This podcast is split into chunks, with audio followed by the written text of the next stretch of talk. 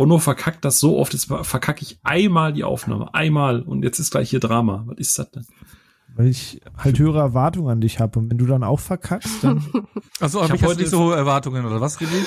Du hast, du hast irgendwie so, so eine Art Welpenschutz bei mir. Ich, ich, bin, ich bin aber kein Welpe mehr. Ich bin am weitesten Der Älteste in der Runde hat Welpenschutz. Okay. Huberschutz oder was? Mann. Ja, ich habe den ganzen Tag heute Elden Ring gespielt. Mann, ich bin durch ich bin einfach fertig mit der Welt. Mich, mich über, über unterfordert es, wenn ich nur noch einen Knopf drücken muss, René. Du weißt das, du musst mir, du schreibst mir die ganze Zeit Anleitungen. Digga, ich weiß gar nicht, wie du zwischen den vielen Schreiben und Fragen überhaupt schaffst zu spielen. Du musst ja so was immer Multitasking. So was immer Multitasking, mein Lieber. Das ist effizientes Arbeiten. Ich weiß, die Nachrichten ab, damit du parallel weiterspielen kannst. Ich weiß, in der IT kennt man sowas nicht, aber ich mache tatsächlich effizientes Arbeiten. Also bei mir ist Geld, äh, Zeit Geld, so, ne? Okay. Sollte ich mal für die Fragen Geld verlangen, dann mache ich auch aus Zeit Geld. Sehr gut. Ja, naja, aber ist halt so. Aber, aber das macht mir trotzdem Spaß. Ich möchte mich aber trotzdem bedanken für deine Geduld. Also es ist ja das erste Mal, dass ich so einen FromSoft-Titel spiele und äh, dementsprechend habe ich sehr viele Fragen, die man halt als alter Hase wie du. Seine Geduld, du, du siehst die man ja auch teilweise mit vier Sekunden Google einfach sie selbst beantworten ja. Du genau, das siehst du schon die Reaktion des von René. Du kriegst die Nachrichten von ihnen über das iMessage, ne? Du weißt nicht, wie der René an sein äh, äh Smartphone gerade ausschaut. Ich kann Renés Nachrichten mittlerweile lesen. Ich weiß genau, wann er gerade genervt ist. Dann, dann stelle ich nämlich meistens auch keine Anschlussfragen mehr. Ich kann das mittlerweile rauslesen. Okay, okay. Ja, sehr gut. Medien ja, Und ja, ich könnte natürlich googeln. Der Punkt ist aber der, dann habe ich drei Seiten und alle drei Seiten, weißt du ja bei Elden Ring, es gibt ja nicht die eine Lösung. Und dann kann ich einfach den René fragen und dann, dann kann der quasi so die Profi-Antwort geben. So. Also René die bessere Google. Ja, weil René gibt ja auch immer damit an, dass er quasi so der, der krasseste Babbo ist und, und bis ja. zu dem Punkt, wo ich schon hundertmal gestorben bin, sagt er, ach, du bist da schon gestorben. So, und diese Erniedrigung, die konnte ja. ich einfach, da hatte ich noch gar keine Waffe angelegt zu dem Zeitpunkt. ich war nur im Menü. nee, aber, aber, äh, aber, aber ist dieses Spiel, ist, ist dieses Spiel so ein Elden Ring of the Death? Also wenn wir jetzt einen äh, Xbox 360 ah. Podcast ja, genau. machen würden, dann wäre das so. ein richtig krasser Gag auf jeden Fall. Ja. Okay, bei oh, mir oh waren gerade nur Fragezeichen offen. Ja, der. Ja, ach so, ach, oh, mm, mm, ja. 360 hat mal so eine Update-Ära gehabt, wo eine Menge Konsolen. Ja, ja, ja, und man stirbt ja häufig in Elden Ring, also. Ja. Also, ja, also ich sage, wäre es ein 360-Podcast, wäre das jetzt mega. Also die Props kriegst du trotzdem. Ey, es ist zu spät am Abend, damit ich sowas noch kapiere. Ja, dann legen wir uns alle Mann, mal zurück und überlassen neun. die Bühne mal. Muss ich mich jetzt für den Gag jetzt etwas schuldig fühlen oder was? ja, fühl dich schuldig. Möglichst. Und nicht erfreut. Bitte.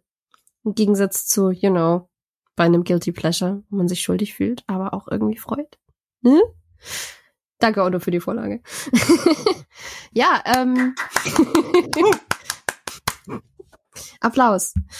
Äh, ja, nein, wir wollen heute tatsächlich über das Thema Guilty Pleasure reden, nachdem wir da bei unserer Jubiläumsfolge tatsächlich eine gute Vorlage dazu bekommen haben. Und deswegen jetzt komplett eine super spontane Frage an euch alle. In diesem Filmpodcast möchte ich gerne von euch wissen, was ist euer Guilty Pleasure, was nichts mit Filmen und Serien zu tun hat? Holding Out for a Hero von Bonnie Tyler. Nice. Lass nichts drauf kommen. Nice.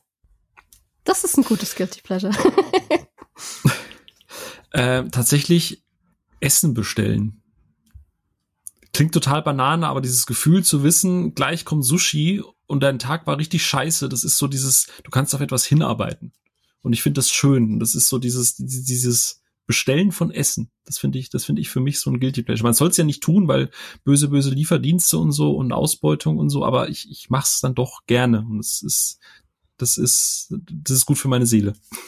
Ja, ich habe tatsächlich auch relativ direkt an Essen gedacht, weil man sich ja doch irgendwie gerade für ungesunde Sachen so instant schämt. Und mm. bei mir war das dann halt zum Beispiel einfach nach der, nach der Uni oder so sagen, okay, fuck it, ich habe überhaupt keinen Bock jetzt noch irgendwie mein Meal Prep vorzukochen oder sonst irgendwas. Ich hol mir jetzt einfach einen Döner. Und es ist so spontaner Döner ist irgendwie so ein guilty pleasure, weil Döner ist halt einfach geil, aber ähm, auch nicht unbedingt. Spontaner Döner ist geiler. Richtig, spontaner Döner ist geiler, aber halt auch schmeißt eigentlich meine komplette Essensplanung für die Woche durcheinander und ist auch nicht unbedingt das Beste für den Kalorienhaushalt, aber es ist einfach geil. Das und Wikingerröllchen. Das sind, hm. ich weiß nicht, ob die irgendjemand kennt, aber das ist so ein Süßkram, was es, glaube ich, bei Rewe oder so gibt. Keine Werbung, ich bin nicht gesponsert. ähm, aber das ist so, das ist, das ist ein Biskuit mit Vanillecreme drin und Vanillecreme drumrum. Und dann nochmal ummantelt von Persipan, also quasi Marzipan aus, äh, ich glaube, Aprikosenkern oder so. Und das dann nochmal gedippt in dunkle Schokolade an beiden Enden. Das ist absoluter. Diabetes nur vom Zuhören. Richtig, das ist so, das ist so absoluter Zucker und Fett-Overkill. Und da kaufe ich mir so einmal alle halbe Jahr bis einmal im Jahr eine Packung, esse die instant leer, dann ist mir wieder schlecht und dann kann ich es nicht mehr essen für mindestens ein halbes Jahr. Aber während ich es esse, ist es geil. Fühle ich, fühle ich, ja. Nee, aber bei Musik, das Problem ist, ich kann jetzt halt nicht nennen, was bei mir Guilty Pleasure ist, aber René und ich, wir schreiben sehr oft über diverse Deutsch-Rap. Ja, da ist nichts Guilty Pleasure dran. ja, ich sag mal so, Kim guckt mich da doch teilweise schon sehr verwirrt an, wo sie mich Echt? fragt, warum hörst du sowas? Und ich denke mir nur so, naja, manchmal muss das halt eben auch sein. Schau, okay. ich mich ich, da aber ich, ich bewege mich in Szenen, wo das sehr normal ist, sage ich mal vorsichtig. Ich glaube, da ist jetzt niemand überrascht. Was? Ich weiß nicht, ich fühle mich, also bei Musik fühle ich mich irgendwie bei so ziemlich gar nichts groß schuldig, wenn ich es hö gern höre. Mir fiel jetzt zumindest Helene spontan Fischer? nichts ein. Ja, aber, ich, aber gerade in dem nicht. Genre hast du ja eigentlich das größte Diskussionspotenzial zu dem Thema. Ja, aber ich glaube, es man ist halt Nickelback halt auch hören? Zum ja. Beispiel. Ja. Ich finde, es, es gibt nichts, was subjektiver ist als Ich hätte Musik. jetzt mehr mit, ich hätte jetzt eher pur oder so gesagt. Darf man Coldplay hören? Ja. Ah, schwierig. Klar. Ich habe einen Haufen Coldplay-Alben zu Hause. Uh. Und ich höre die Oder auch komplett guilt-free, also lass mich. Darf man dann in der Disse noch zu Hyper Hyper abgehen? Durfte man nicht. Eben. Kommt es drauf an von, von hier, äh, nee, wie heißt die jetzt? Äh, Electric Callboy. Äh, Electric Callboy, ja klar. Ja. Ganz viele ja, auch geile von Scooter, Alter. Also ja, das liegt, Scooter sowieso. Das läuft bei uns sowas von rauf und runter, wenn irgendwie gegrillt wird im Sommer und wir Musik anhaben, was, wenn. Was Scooter oder was? Nee, Electric ja. Callboy. So. Wenn die, wenn die kommen, dann, dann gehen, dann gehen alle ab. Aber ich, ich höre zum Beispiel auch zwischendrin irgendwie gerne eine Runde Debauchery oder sowas. Was halt. Kenne ich gar nicht. Inhaltlich nicht, nicht knuddelig ist, aber sich halt nicht ernst nimmt und dementsprechend wundervoll ist. Der Leute, Ono macht das smart, ne? Der, der klopft das so ab. So, darf ich das? Darf ich das? Und, und da kommen jetzt lauter so Namen, so Dinger. Und am Ende kann er immer noch sagen, ja, nee, das meine ich ja gar nicht. Ach so, nee, nee. Schiebt heimlich seine Andrea Berg CD zur Seite. das ist auch eine Folge. Wir haben doch letztes Mal festgestellt, da warst du doch ganz traurig, dass ich nicht so viel Musik höre. Ja, das stimmt. Aber, es aber gibt ja auch andere Sachen. Aber mein, mein Outside of äh, Film Business Guilty Pleasure, oder kann man das als Guilty Pleasure bezeichnen, wenn man, wenn man Videospiele spielt, immer nur auf dem Easy Mode spielt? Ist ich glaube, das kann man in die Kategorie packen, ja. Ja, weil, äh, also das ist halt so, ich bin halt so der Anti-Souls-Gamer. Also, äh, weil ich einfach abends nach der Arbeit, wenn die Kleine im Bett ist und ich dann irgendwie ein zwei Stunden Zeitfenster habe, mal zum Zocken, will ich, kann ich mich nicht in ein Game reinfuchsen, gameplay-technisch ausloten oder sonst irgendwas. Und will auch nur Entspannung und deswegen spiele ich die meisten Spiele eigentlich alle auf easy. Weil ich einfach nur die Spielewelt und, und äh, alles drumherum genießen möchte. Ja, das ist so. was, was ich absolut nachvollziehen kann. Ich habe eine fair, super niedrige Frusttoleranz für generell, was nicht klappt in Spielen. Aber ich war auch noch nie gut in Spielen. Also ich, ich zocke jetzt seit über 30 Jahren. Ich war noch nie gut. Ne? Und also glücksspielsüchtig. Ja, nee, also auch damals, ich weiß ich, ich hatte noch Art, also nein, ich, ich, ich, ich hatte, ich hatte, ich hatte R-Type auf dem Gameboy, das habe ich, glaube ich, nie übers zweite Level gebracht oder, also selbst wo ich jung war, wo man noch Reflex hatte, habe ich das Ding nie, aber ich mochte die Spiele trotzdem, aber ich bin nie übers zweite Level hinausgekommen oder Turtles 2 auf dem Gameboy oder auf dem NES gab's ja auch immer so schwere Brocken, die, was ich damals hatte. Ich war nie gut, außer glaube ich in F-Zero X auf dem N64. Ja, aber die Spiele damals waren ja auch, das ist eigentlich ganz lustig, weil die Spiele, heute ist ja immer diese Diskussion über, ist es zu schwer, ist es nicht zu schwer und, und muss man es leichter machen. Gerade die ganzen SNES-Games und Gameboy-Spiele, die waren ja, die waren ja nie lange. Die wurden ja darauf ausgelegt, dass du halt ständig verkackst. So, ja, gerade R-Type, ja, ja, holy shit. Ja, R-Type ist, ich weiß, R-Type ist jetzt auch nicht, also generell die Shooten-Ups äh, waren ja. das auch nicht so easy und dann gab's ja noch die Bullet Hell Shooter dann noch weiter, wo es noch mehr krasser abgeht. Ja. Aber äh, selbst diese ganzen Jump'n'Runs oder sowas, die waren halt schon alle knackig. Aber, aber eigentlich sagte jeder, ja, damals habe ich das easy durchgespielt, heute nicht mehr, ne? Äh, äh habe ich nicht mit der Reflexe, bin zu alt dafür, aber ich, selbst wo ich jung war, habe ich die Dinger nicht durchgeprügelt. Gut, Super Mario Land habe ich durchgespielt, aber das ist auch nicht so schwer. Ähm, aber äh, so richtig gut in ein Spiel, ich bin bin auch nie der Typ gewesen, der sich in einen Titel monatelang versteifen kann, sondern einfach nur, ähm, ja, ich will das durchspielen und fertig. Ne? Und deswegen war ich nie überaus überaus überragend. Außer F-Zero X auf N64, da kann ich mich erinnern, dass ich alle Cups auf allen Schwierigkeitsgraden durchgespielt habe. Und ich glaube, das wurde dann schon richtig knackig auf dem höchsten Schwierigkeitsgrad. Ja, wollte gerade sagen, das ist ja kein Mario Kart. Das war unser, das war unser ich hätte davon, super, kann ich super anschließen. Mario Kart, das war das eine große Ding, was ich mit meiner Mitbewohnerin, das war das eine Mal in meinem Leben, dass ich Ambitionen entwickelt habe. Da haben wir dann wirklich ähm, Double Dash auf dem Gamecube haben wir uns geholt und immer, wenn wir keinen Bock auf irgendwas hatten von der Uni, haben wir einfach Double Dash gespielt und hatten dann halt wirklich irgendwann so, wir schließen jetzt aber alles ab, auch in Spiegelversion und alles. Wir wollen das schaffen. Und wer schon mal wirklich auf höchste Geschwindigkeit im Mirror-Mode die Regenbogenstrecke gefahren ist, ist halt so. Hass. Hass.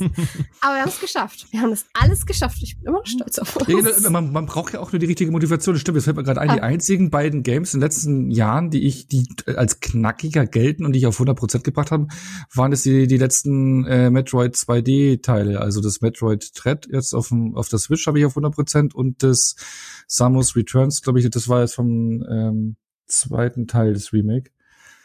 Ähm, was ja auch als knackig ich glaube, beim Mendic-Test stand da sogar drin, dass Dark Souls unter den Metroid-Spielen oder sowas. Ähm, ja, aber das ist alles Dark Souls. Ja, ja, genau. Nee, aber alles, der wo man mal der, ausweichen muss. Ja. Nee, der hat zwei knackige, der hat zwei knackige Bosskämpfe. Also das, das hat zwei, also die Bosskämpfe waren da recht knackig. Aber da habe ich mich reingefuchst, weil ich die Spielereihe einfach liebe, also gerade die 2D-Teile. Aber ansonsten bin ich da, man muss halt die Motivation haben, ne? Ja, ich hätte es nicht gedacht, aber äh, wie hat's René heute so schön gesagt, weißt du, ich bin jetzt bei 30 Stunden drin, bin jetzt beim zweiten großen Boss, Godric, also wer da draußen äh, spielt, weiß, was ich da meine. Und René einfach nur so, ja, dann äh, viel Spaß, danach hast du das Tutorial durch, dann geht das Spiel los. Ich denke mir so, what? Ja, aber es ist tatsächlich in dem Fall so. Ja. Übrigens noch einen großen Shoutout für Duke Nukem Forever, ein Spiel, das man eigentlich nicht mögen darf, aber ich mag es einfach tatsächlich echt wirklich gern. Naja. Gut. Ich glaube, das fällt auch wirklich richtig gut in den Guilty Pleasure Bereich. Also ja, zumindest man, so nach Offiziell darfst du das nie mögen. nee, heu, ja, voll nicht im Jahr 2022. aber ja, schon als es, es rauskam, halt, war das zehn Jahre genau. drüber. Ja, das liegt aber auch ein bisschen an der Entwicklungsgeschichte. ja, aber das ist ein rausgekommen, Fass. wann es rauskommen sollte. Ja, genau, ganz anderes Fass und man sieht ja jetzt schon, dass wir das Wort Guilty Pleasure oder den Begriff Guilty Pleasure auf extrem viel so anwenden können. Und jetzt kommen wir dann dazu, was das für uns eigentlich bedeutet, so im Bereich Filme und vielleicht auch Serien. Aber bevor wir wirklich tief eintauchen in das Thema und uns mit Definitionen, Listen und persönlichen Empfindungen rumschlagen, bitte ich einmal um Ruhe im Saal.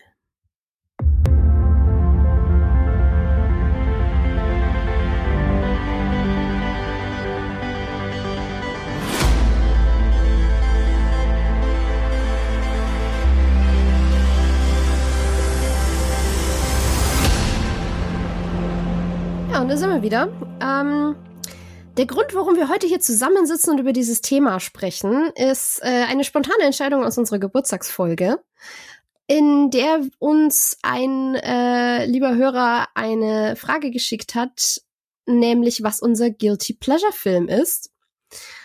Und ja, da war dann so das erste Empfinden, erstens, die Liste ist wahrscheinlich endlos und zweitens, können wir das jetzt so schnell eben runterbrechen? Reicht uns da irgendwie eine kurze Antwort oder wollen wir da länger drüber reden? Und dann habe ich gesagt, wir, wir wollen da länger drüber reden.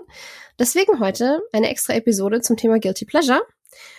Und um das Ganze einfach direkt einmal einzuleiten, haben wir ein paar Worte vom lieben Matze, von Mats ab, der uns diese Frage ursprünglich gestellt hat und der jetzt mal seine Lieblings- oder nicht Lieblings-Guilty Pleasures ausführen darf. Aloha, da bin ich wieder, euer Matze von Matz ab, Filmkritiken und mehr. Ja, als ich ähm, das letzte Mal in eurer Jubiläumsfolge äh, meine Frage stellen durfte, was ist euer absolutes äh, Guilty Pleasure Movie, ähm, das ja, beziehungsweise die Frage, die ja das Thema für diese Folge hier begründet hat, ähm, war ich mir überhaupt nicht bewusst, was ich damit anrichten würde. Onno hat sich da ja schon schön drauf vorbereitet und Sophia beschließt da mal gerade eben da eine komplette neue Folge draus zu machen. Ja, meine spontane Reaktion war da so eine Mischung aus mega breitem Grinsen, riesiger Freude, gemischt mit einem großen What the fuck, was ist denn jetzt hier los? Ja, und jetzt bin ich schon wieder hier und muss Sophia recht geben, das Thema ist relativ umfänglich und ziemlich komplex. Ja, Guilty Pleasure Movies sind ja je nach Definition Filme, die so ein heimliches Vergnügen sind. Also im Prinzip Filme, die im größeren Kreis eher belächelt werden, weil sie entweder so sehr trashig, einfach nur anspruchslos sind oder im Allgemeinen äh, als sehr schlecht gelten. Ja, also für mich ist ein Guilty Pleasure Movie persönlich, also meine Interpretation, ähm, können auch Feel Good Movies sein oder auch Lieblingsfilme.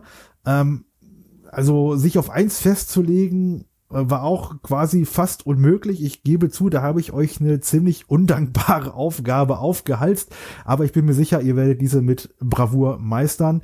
Ähm, es liegt für mich auch immerhin so an der Stimmung und was man gerade so braucht. Aber so ein paar Guilty Pleasures von mir sind zum Beispiel das ähm, Klapperschlangen-Remake von John Carpenter mit Kurt Russell in der Hauptrolle abermals als Snake Plissken, äh, Flucht aus L.A. Beispielsweise, den habe ich damals auch im Kino gesehen und fand ihn auch ziemlich cool, äh, auch wenn die ja, Effekte nicht ganz so toll sind und der Film auch so ein paar mehr komödiantische Aspekte mit drin hat. Dennoch hat mir dieses Sequel sehr gefallen. Ich fand es immer sehr, sehr schade, dass das damals äh, angedachte ähm, Escape from Earth nie zu äh, nie realisiert wurde, das Projekt. Aber noch gibt's Carpenter, oh ja, und Russell könnte auch noch mal äh, im hohen Alter in die Rolle schlüpfen, finde ich. Ich würde mir gern einen dritten und abschließenden Teil noch mal anschauen. Ja, weiterer Film, Babyspeck und Fleischklößchen, schon ziemlich alter Streifen. Ich muss lügen. Ähm, 70er, 80er, ich glaube 80er war es, mit Bill Murray in der Hauptrolle. So, äh, da geht's um ein äh, Ferien im Sommercamp und Bill Murray ist so die äh, Person, die da die alles auf den Kopf stellt und sehr, sehr, sehr, sehr lustiger Film, muss ich sagen. Äh, Hairspray. Ja, also die Version mit äh, John Travolta als Frau, wirklich, und Christopher Walken auch mit dabei und hier der Typ aus High School Musical Jetzt fällt mir der Name gerade nicht ein. Ähm, naja, egal. Jedenfalls Hairspray mit Travolta unter anderem in der Hauptrolle. Wirklich mega geiles Musical-Filmchen. Bockvoll, macht richtig gute, gute Laune von vorne bis hinten.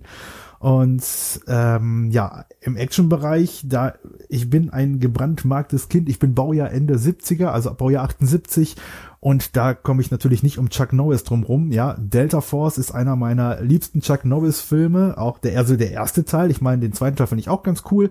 Und auch andere Filme mit Norris. Aber so Delta Force war quasi damals so meine Einstiegsdroge. Deswegen hat er auch so einen besonderen Platz in meinem Herzen. Ähm, des Weiteren, manchmal stumpf ist Trumpf. Ey Mann, wo ist mein Auto? Ja, der Film ist so rotzedämlich und ähm, einfach nur äh, ein Facepalm-Moment nach Jagd den nächsten. Aber trotzdem ist der Film sowas von scheiße, sau lustig, äh, der, also den kann man, kann ich mir irgendwie immer wieder geben. Ja, weiter geht's. Godzilla vs. Biolante. Also Godzilla, der Urgigant auf Deutsch, ähm, hat bei mir auch einen Stein im Brett. Ich liebe die Godzilla-Reihe. Ähm, ich liebe das, äh, die, die, die 90er, 80er, 90er Reihe. Ähm, und gerade dieses Monster Biolante hat wirklich einen Stein bei mir im Herzen. Ja, ähm, kommen wir noch, muss ich zum Ende kommen hier mal so langsam, ganz oder gar nicht. Äh, britische Komödie, äh, ich glaube von 1997.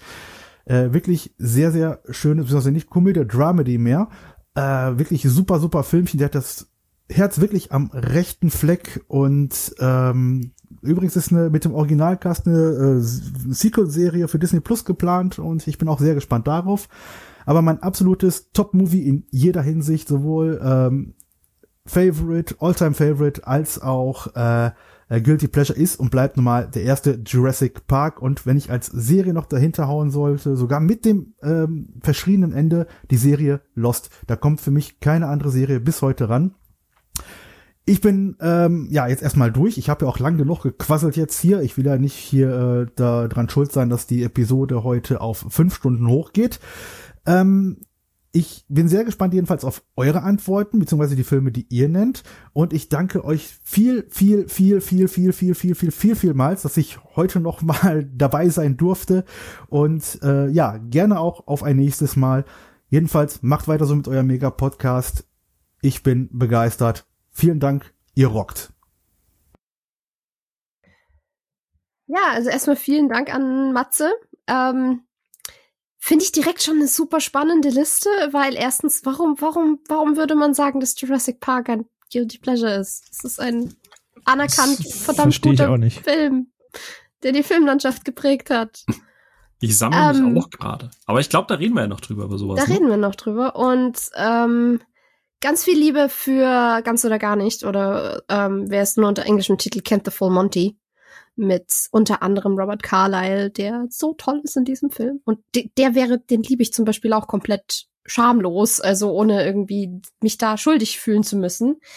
Aber da sind wir jetzt schon am wichtigen Punkt. Es ist unglaublich schwierig, den Begriff Guilty Pleasure genau abzustecken. Weil ja schon alleine, der besteht aus zwei Emotionen. Einmal sich schuldig fühlen und einmal etwas genießen oder Freude an etwas haben, was ja in sich schon unglaublich subjektiv ist und was dementsprechend für jede Person irgendwie anders empfunden wird. Ich habe mich mal hingesetzt und versucht, Definitionen für Guilty Pleasure rauszusuchen. Da haben wir so Sachen wie den Urban Dictionary, der dann halt sagt, ah, ein Guilty Pleasure ist, wenn man eine Art von Musik oder Film oder Serie etc. gern hat, sich aber dafür schämt und deshalb gegenüber Freunden oder Familie nicht unbedingt zugeben will, dass man es mag. Ähm, der Oxford Dictionary sagt, ich habe das übrigens alles einmal spontan übersetzt, ähm, etwas, das einem Freude macht, auch wenn man nicht unbedingt findet, dass es was wirklich Gutes ist. Also jetzt generell bezogen auf Qualität oder Wahrnehmung oder was auch immer. Und die erste Definition, die Google ausspuckt, ist äh, etwas wie ein Film oder eine Serie oder Musik, die man mag, obwohl man glaubt, dass es allgemein nicht als wirklich gut oder toll oder hochwertig angesehen wird. Und damit haben wir schon diese wichtigste Komponente, zumindest für mich, die dieses Guilty so prägt bei Guilty Pleasure, dieses Schuldgefühle, weil Schuldgefühle hat man in dem Fall weniger vor sich selber, zumindest meiner Meinung nach, sondern immer vor irgendwelchen äußeren Meinungen ob man, ob das jetzt Freunde sind oder die Filmbubble oder Filmkritiker oder was auch immer. Es kommt immer eine Stimme von außen, die dir sagt, du solltest das eigentlich nicht gut finden, aber du findest du es irgendwie René? gut. Zum Beispiel? Zum Beispiel René, richtig. Nee, aber, aber da sprichst du, glaube ich, einen guten Punkt an. Und ich glaube, das ist auch ein Punkt, der jetzt vielleicht auch bei äh, Matze reingespielt hatte, um Jurassic Park zu, zu, zu nennen, weil vielleicht äh, sein Umfeld oder äh, das vielleicht sogar, äh, oh, du als erwachsener Mann schaust doch Filme mit Dinos, keine Ahnung. Äh, vielleicht ja, genau. in dem Umfeld eben solche Stimmen oder, ne, und dann hat er das halt wahrscheinlich erwähnt, weil, wie er vorhin gesagt hat, im Filmkreisen eigentlich ist ja ein hoch anerkanntes ähm, Blockbuster-Meisterwerk, oder so will ich das mal betiteln, ähm, aber es kann natürlich sein, dass in seinem Umfeld dann eher äh, gesagt wird, äh, Junge, äh, er hat ja gerade gesagt, er ist äh, Baujahr 78, äh, guckst immer noch Dino-Filme, was los? Da kann ja auch sein, dass da Leute gibt, die sowas sagen. Also es sind immer die äußeren Einflüsse, ne? Ähm, die entscheidend sind. Und da hat natürlich jeder individuell einen eigenen, anderen, äh, andere Einflüsse natürlich und eine andere Umwelt. Genau, und das schon allein deswegen ist es so unglaublich divers in der Definition. Deswegen jetzt mal Frage an euch, wie grob steckt ihr für euch denn diesen Begriff ab? Oder was ist für euch persönlich ein Guilty Pleasure? Was, was spielt da Wichtiges, Definierendes mit rein? Auf jeden Fall die, äh, also ich fand, äh, für mich hat es jetzt klarer gemacht, eben diese, diese, das, das von außen, so diese Meinung, ne?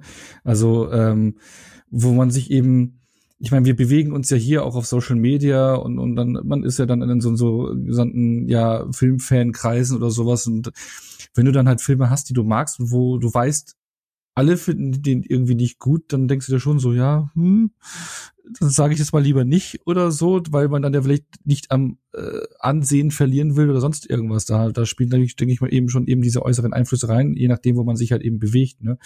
Und ähm, wo man jetzt nicht unbedingt zugeben will, dass man jetzt Film XY mag.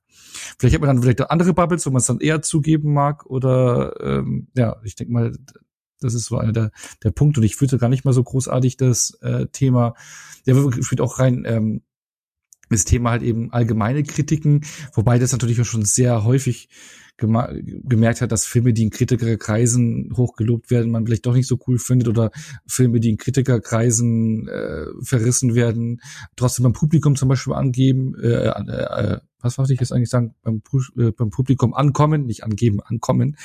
Ähm, das merkt man ja bei Rotten Tomatoes, da gibt es halt oft Filme mit einer riesen Diskrepanz, irgendwie, was weiß ich, Rotten Tomatoes Wertung von 12 Prozent und äh, die Crowd sagt irgendwie 75 oder 80 Prozent. Also da gibt es schon eine Diskrepanz, aber ich glaube, dass es eher, also kann ich so für mich persönlich sprechen, dann eher so diese allgemeine Warnung, Wahrnehmung von unter den Filmfans, die ich kenne, ne, dass das eher so mit reinspielt.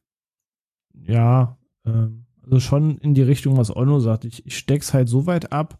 Ähm, also du kannst halt Filme nehmen, die einfach nicht gut sind oder langweilig. Und natürlich kannst du die mehr mögen als andere. Ähm, das ist jetzt, sage ich mal, für mich jetzt nicht, was so, so, so ein Guilty Pleasure ausmacht, sondern schon diverse Filme, Medien, Serien, Musikalben, sonst wie, wo es äh, quasi sehr weit out of a box ist oder es teilweise du weißt, es ist logisch schwer, jemandem zu erklären, warum das gerade cool ist, aber du hast einfach einen Sweet Spot dafür. Also als Beispiel, du kannst jetzt den neuen The Batman zum Beispiel langweilig finden. Aber dann ist es ja kein, kein Guilty Pleasure für dich, weil du weißt, irgendwie drei deiner Freunde finden langweilig. Aber als Beispiel die Sharknado-Reihe. So als Beispiel. So komplettes Trash-Feuerwerk wo du genau Leute hast, die wahrlich nichts mit Trash anfangen können, die man selbst auch total feiern kann. Und das sind so Filmreihen zum Beispiel, die für mich als Guilty Pleasure zählen. Du brauchst dich nicht hinsetzen und irgendjemandem versuchen, die Quintessenz von Sharknado zu erklären. Du wirst damit unweigerlich gegen die Wand laufen. Du kannst aber selbst eine Riesenmenge Spaß damit haben. Oder dieser furchtbar unsägliche Daniel der Zauberer Film mit Daniel Kübelböck brauchst du auch nicht irgendeinem versuchen zu erklären, warum das gerade ein krasser Film ist. Es ist einfach richtig krasser Trash. Du selbst kannst es aber mögen und abfeiern. Und in solchen Sphären spielen für mich Guilty Pleasures eine Rolle, wo du wirklich Sachen hast, wo du weißt, ja, ey, das ist Banane, das, das ist mir klar, gibt's auch einfach nichts schön zu reden. Ich selbst kann daran nicht reden. Aber an dem, was da passiert, habe ich trotzdem unbändigen Spaß. Kannst du, kannst du nicht, kannst du auch nicht Guilty Pleasures haben? Oder äh, gibt's da nicht auch so Filme, wo du vielleicht auch nicht hundertprozentig verstehst, warum der Film so krass schlecht bewertet wird? Also da hätte ich für mich genommen schon Beispiele, wo du, du weißt, es ist jetzt kein 10 von 10 Film oder, ne? Aber du, wo du denkst so, ja, also so schlecht ist er, wie der Film überall gemacht wird, ist er es an, an und für sich eigentlich auch nicht, ne? Also deswegen, weil äh, das ist aber vielleicht ein Guilty Pleasure, weil bei Guilty Pleasure weißt du, du fühlst dich schuldig und das ist eigentlich schlecht, das stimmt, aber äh, aber es gibt halt eben auch Filme also bei mir, wo ich sage, ey, der wird so mies geredet. Also ich habe einen der Schläferz-Film, aber ich persönlich habe die nie so schlecht gesehen. Klar nicht herausragend, aber so mies wie er gemacht hat, ist er auch nicht. Ja, das, das ist für mich so ein bisschen, wo ich ungefähr zwei Kategorien Guilty Pleasures habe. Das sind, das sind beide Sachen, wo ich immer mal wieder so meine Schwierigkeiten habe, anderen gegenüber zu sagen, ich feiere das. Ähm, aber ich habe eine Kategorie, wo ich definitiv dran stehe und sage, okay, das ist ein Guilty Pleasure, weil ich kann, ich kann objektiv, sofern man objektiv sein kann, sagen, dass das eigentlich nicht qualitativ gut ist oder dass da mega viele Fehler, Probleme, was auch immer drin stecken und ich das so und so vielen Leuten vorsetzen kann und sie werden es wahrscheinlich nicht gut finden. Und dann gibt's die Filme, wo ich sage, die, die werden halt irgendwie eher als durchschnittlich gesehen oder sie sind untergegangen oder ich verstehe nicht, warum das niemand feiert, wo ich dann komplett ohne irgendwelche Schuldgefühle dran sitze und einfach nur sage, nö, ich mag das aber. Punkt. Ende. Ohne Schuldgefühle, ohne Scham, ohne irgendwas, weil da sehe ich nicht ein, dass ich mich in irgendeiner Form rechtfertigen sollte oder vers überhaupt versuchen sollte, es zu erklären. Also so ein krasses Guilty Pleasure wäre dann, keine Ahnung, so Sunshine Reggae auf Ibiza mit Karl Dahl. Uh, ja, den ich ja. super, super gerne mit meiner einen Freundin und ihrem Mann zusammenschaue, weil die, über den haben wir diesen Film damals entdeckt und der ist, ich meine, es ist. ich fahre, ich, Nee, warte, ich, wie war das? Ich habe den auch als Kind unzählige Mal gesehen und ein Gag, jetzt kriege ich ihn nicht mehr zusammen. Äh, nee, äh, ich mag, wo er sagt dann so, ich fahre nach Ibiza. Ja, heute gibt's keine Pizza, heute gibt's Grünkohl. Den fand ich gut, den Gag. ja, und ich zitiere den dann halt auch immer mal wieder so, so haben sie ein Bad genommen. Wieso? Fehlt eins? Es ist, es ist so dumm, aber es ist so lustig. ich muss auch zugeben, ich habe den ein paar Jahre nicht mehr gesehen, aber ähm, mit den kleinen haben wir auf den kleinen Zählen. Genau. es gab Zeiten, haben wir den sehr viel geguckt. Das wäre dann so ein, so ein Guilty Pleasure, weil da kann ich sagen, ey, es ist, ähm, da hat jetzt niemand Geniales dran gesessen. So ein bisschen wie High Alarm auf Mallorca mit Ottfried Fischer oder so. Oder voll ja. normal. ja. Oder meinetwegen auch Sieben Zwerge. Ich mag immer noch die Sequenz aus dem zweiten Film, wo Ralf Schmitz als Sunny in diesem Anglerladen steht und die Unterhaltung von dem Angelverkäufer an den Kunden in, in Anführungszeichen Zeichensprache oder halt Pantomime übersetzt. Und es ist komplett irre und so dumm, aber ich muss, ich lache mich immer noch scheckig darüber. Sumi. aber ja, ich fange schon an, mich irgendwie zu verteidigen. Das sind dann so die Guilty Pleasures und dann gibt's die Sachen, wie jetzt, weiß auch nicht, den ersten Hobbit-Film, den der mega viele Leute ärgert, den ich aber einfach trotz ein paar Problemen da drin einen guten Film finde und den ich immer wieder angucke und in dem ich immer wieder Spaß habe und auch immer sag, nö, ich mag den, Ende, fertig. Ja, ich mag die Hobbit-Trilogie auch mehr, wie sie dargestellt aber natürlich nicht bei Weitem bei Herr der Ringe dran, aber ich finde es immer noch absolut okayes bis gutes Unterhaltungskino. Also den ja. dritten. Wenn das zwei Filme wäre es perfekt. Ja. Ja. Nee, aber prinzipiell gehe ich, gehe ich diesen, diesen Mittelweg bei euch. Wir hatten es, Sophia und ich hatten gerade eben schon mal ganz kurz drüber gesprochen gehabt. Bei mir hat sich diese Definition von Guilty Pleasure irgendwie in den letzten Jahren massiv geändert. Also äh, von dieser klassischen Außenwirkung wirklich auf, auf mich für, für so zu internen Rechtfertigung quasi. Ähm, wo ich früher bei, bei Movieplot zum Beispiel angefangen habe, Filmkritiken und so zu schreiben. Ja, also, also Filmkritiken zu schreiben. Ja, am Anfang erstmal so ein paar Sätze hinschreiben, bis man dann irgendwann angefangen hat, das auszuarbeiten und man wird irgendwie, man hat mehr Vergleichswerte und man wird da auch ein bisschen feiner und lernt irgendwie abzustimmen und so. Und ich weiß noch, dass ich äh, anfangs aufgrund äh, einiger sehr großer Namen, also da waren ja unter anderem, bevor er dann Fame wurde, hier Schmidt Junior und so, ne, die waren ja auch alle, die haben ja ihre Wurzeln alle beim Moviepilot gehabt. Und ähm, dann habe ich keine Ahnung, dann kam ich um die Ecke mit die Mumie, Brandon Fraser. Liebe ich, weiß ich, ne? Also selbst Roger Ebert bezeichnet den, den, Film ja so ein bisschen als, als sein Guilty Pleasure, obwohl er ihn faktisch ja eigentlich schlecht findet, aber trotzdem Spaß damit hat. Und dann komme ich da halt und zu dem Zeitpunkt war das ja damals einer meiner Lieblingsfilme, weil ich halt einfach riesen, riesen Brandon Fraser Fan war. Ich mochte die Mumie, ich mochte das Setting, ich mochte das als Abenteuerfilm, ich mochte einfach alles daran. Und dann scrolle ich, weiß ich noch damals, dass ich durch Moviepilot die Kommentare und die Kritiken, also die, die, äh, also ich weiß nicht, ob das immer noch so ist, aber Sophia, vielleicht kannst du mir das sagen. Früher gab es so diese Unterteilung zwischen User-Kommentare und, und Filmkritik, also von diesen Kritikern quasi. Mhm, mhm. und die haben den halt ziemlich heftig getrashed. Und ja. ich habe mich dann halt echt schuldig gefühlt, weil ich das damals noch nicht einsortieren konnte, weil, weil es war so die Anfänge, wo ich dann angefangen habe, mich so aus den Film-Communities zu bewegen. Und dann war so, ey, ich habe total Spaß mit Mami und dann kommt sie so, äh, du hast ja das Original nicht gesehen. Und, äh, wie kann man so einen Scheiß gut finden? äh, Effektkino so. Und ich habe den dann tatsächlich schlechter bewertet und dann auch noch drunter geschrieben, ja, ich kann mir nicht helfen, sorry, ist halt mein Guilty Pleasure. Und so habe ich das viele Jahre halt echt durchgezogen, dass ich Filme, die ich irgendwie deutlich besser fand als ein Großteil der Community oder ein Großteil von Kritikern oder so, dass ich echt immer dieses Guilty Pleasure vor mir hergeschoben habe, so dieses, ja, ich weiß, er ist schlecht, aber ich mag den halt irgendwie so. Und über die Jahre habe ich dann halt einfach gemerkt, es ist so hart dumm. Es ist einfach so unfassbar dumm, sich für irgendwie einen Film zu schämen, den man mag, weil was René gerade gesagt hat, ne? Ich bin halt einer dieser Menschen, die Sharknado halt echt, die dann Spaß mit haben. Ich habe Geld dafür bezahlt, dass ich den im Kino gucken kann mit einer Crowd, die da drauf Bock hatte. Und es war ein geiles Kinoerlebnis und natürlich ist der Film scheiße, aber äh, trotzdem hat man eine gute Zeit im Kino. Und über die letzten Jahre habe ich halt für mich gemerkt, dass ich diesen Begriff Guilty Pleasure für mich eher benutze zur Einsortierung, um vielleicht zu rechtfertigen oder zu erklären, Leuten, die sagen, hey, sowas guckst du doch normalerweise nicht. Also wenn ich jetzt das sage, hey, ich mag die Step-Up-Filme und aber gleichzeitig immer wieder sage, wie ich diese ganzen Tanzfilme scheiße finde, dann sage ja, das ist so ein Guilty Pleasure oder so. Das ist dieser Film, der aus diesem Raster rausfällt, weil er irgendwie, warum auch immer, einen, einen Nerv trifft Und obwohl ich sowas gar nicht mag oder obwohl es gar nicht in meinem Filmraster drin ist, ob äh, ich trotzdem Spaß damit habe. Und so ist, das ist für mich mittlerweile so dieses Guilty Pleasure. So, wenn ich einfach weiß, hey, der Film ist schlecht, der Film ist scheiße oder damals die ganzen 80er-Filme, als Rack Attack, Anaconda und sowas du kannst dich hinsetzen und aus dem Anspruch heraus, wie man vielleicht auch einen Podcast führt und dann auch analytisch rangeht, du kannst die Sekunde für Sekunde auseinandernehmen, aber dann sage ich mir halt einfach, oder Nicolas Cage Filme so, sage ich halt einfach, es ist Nicolas Cage, da habe ich einfach Bock drauf in dem Moment und mir ist es ehrlich gesagt scheißegal, dass er den ganzen Film über nichts spricht und irgendwie nur gegen Automa gegen von Teufel besessene Automatenpuppen kämpft. Es, es macht einfach genau in dem Moment hat es mir Spaß gemacht, leckt mich, ich bin ich gehe nach Hause. Das ist irgendwie, ja, das ist genau das, vielleicht Aber ist das, was so meine zweite Kategorie ausmacht, wo, wo, ja. wo ich dann wirklich inzwischen komplett dazu stehe und dann gibt's vielleicht trotzdem noch ein paar, wo bei mir noch so Restscham oder so übrig ist. Ich weiß nicht genau. aber aber das ist so ein Prozess, den, den man aber erstmal durchmachen muss. Ne? Ich meine, ich finde es schön, Phil, wie du gerade gesagt hast, dass es das erste Mal war, wo du eben in, in Film-Community, Film-Communities im Internet unterwegs warst. Ne?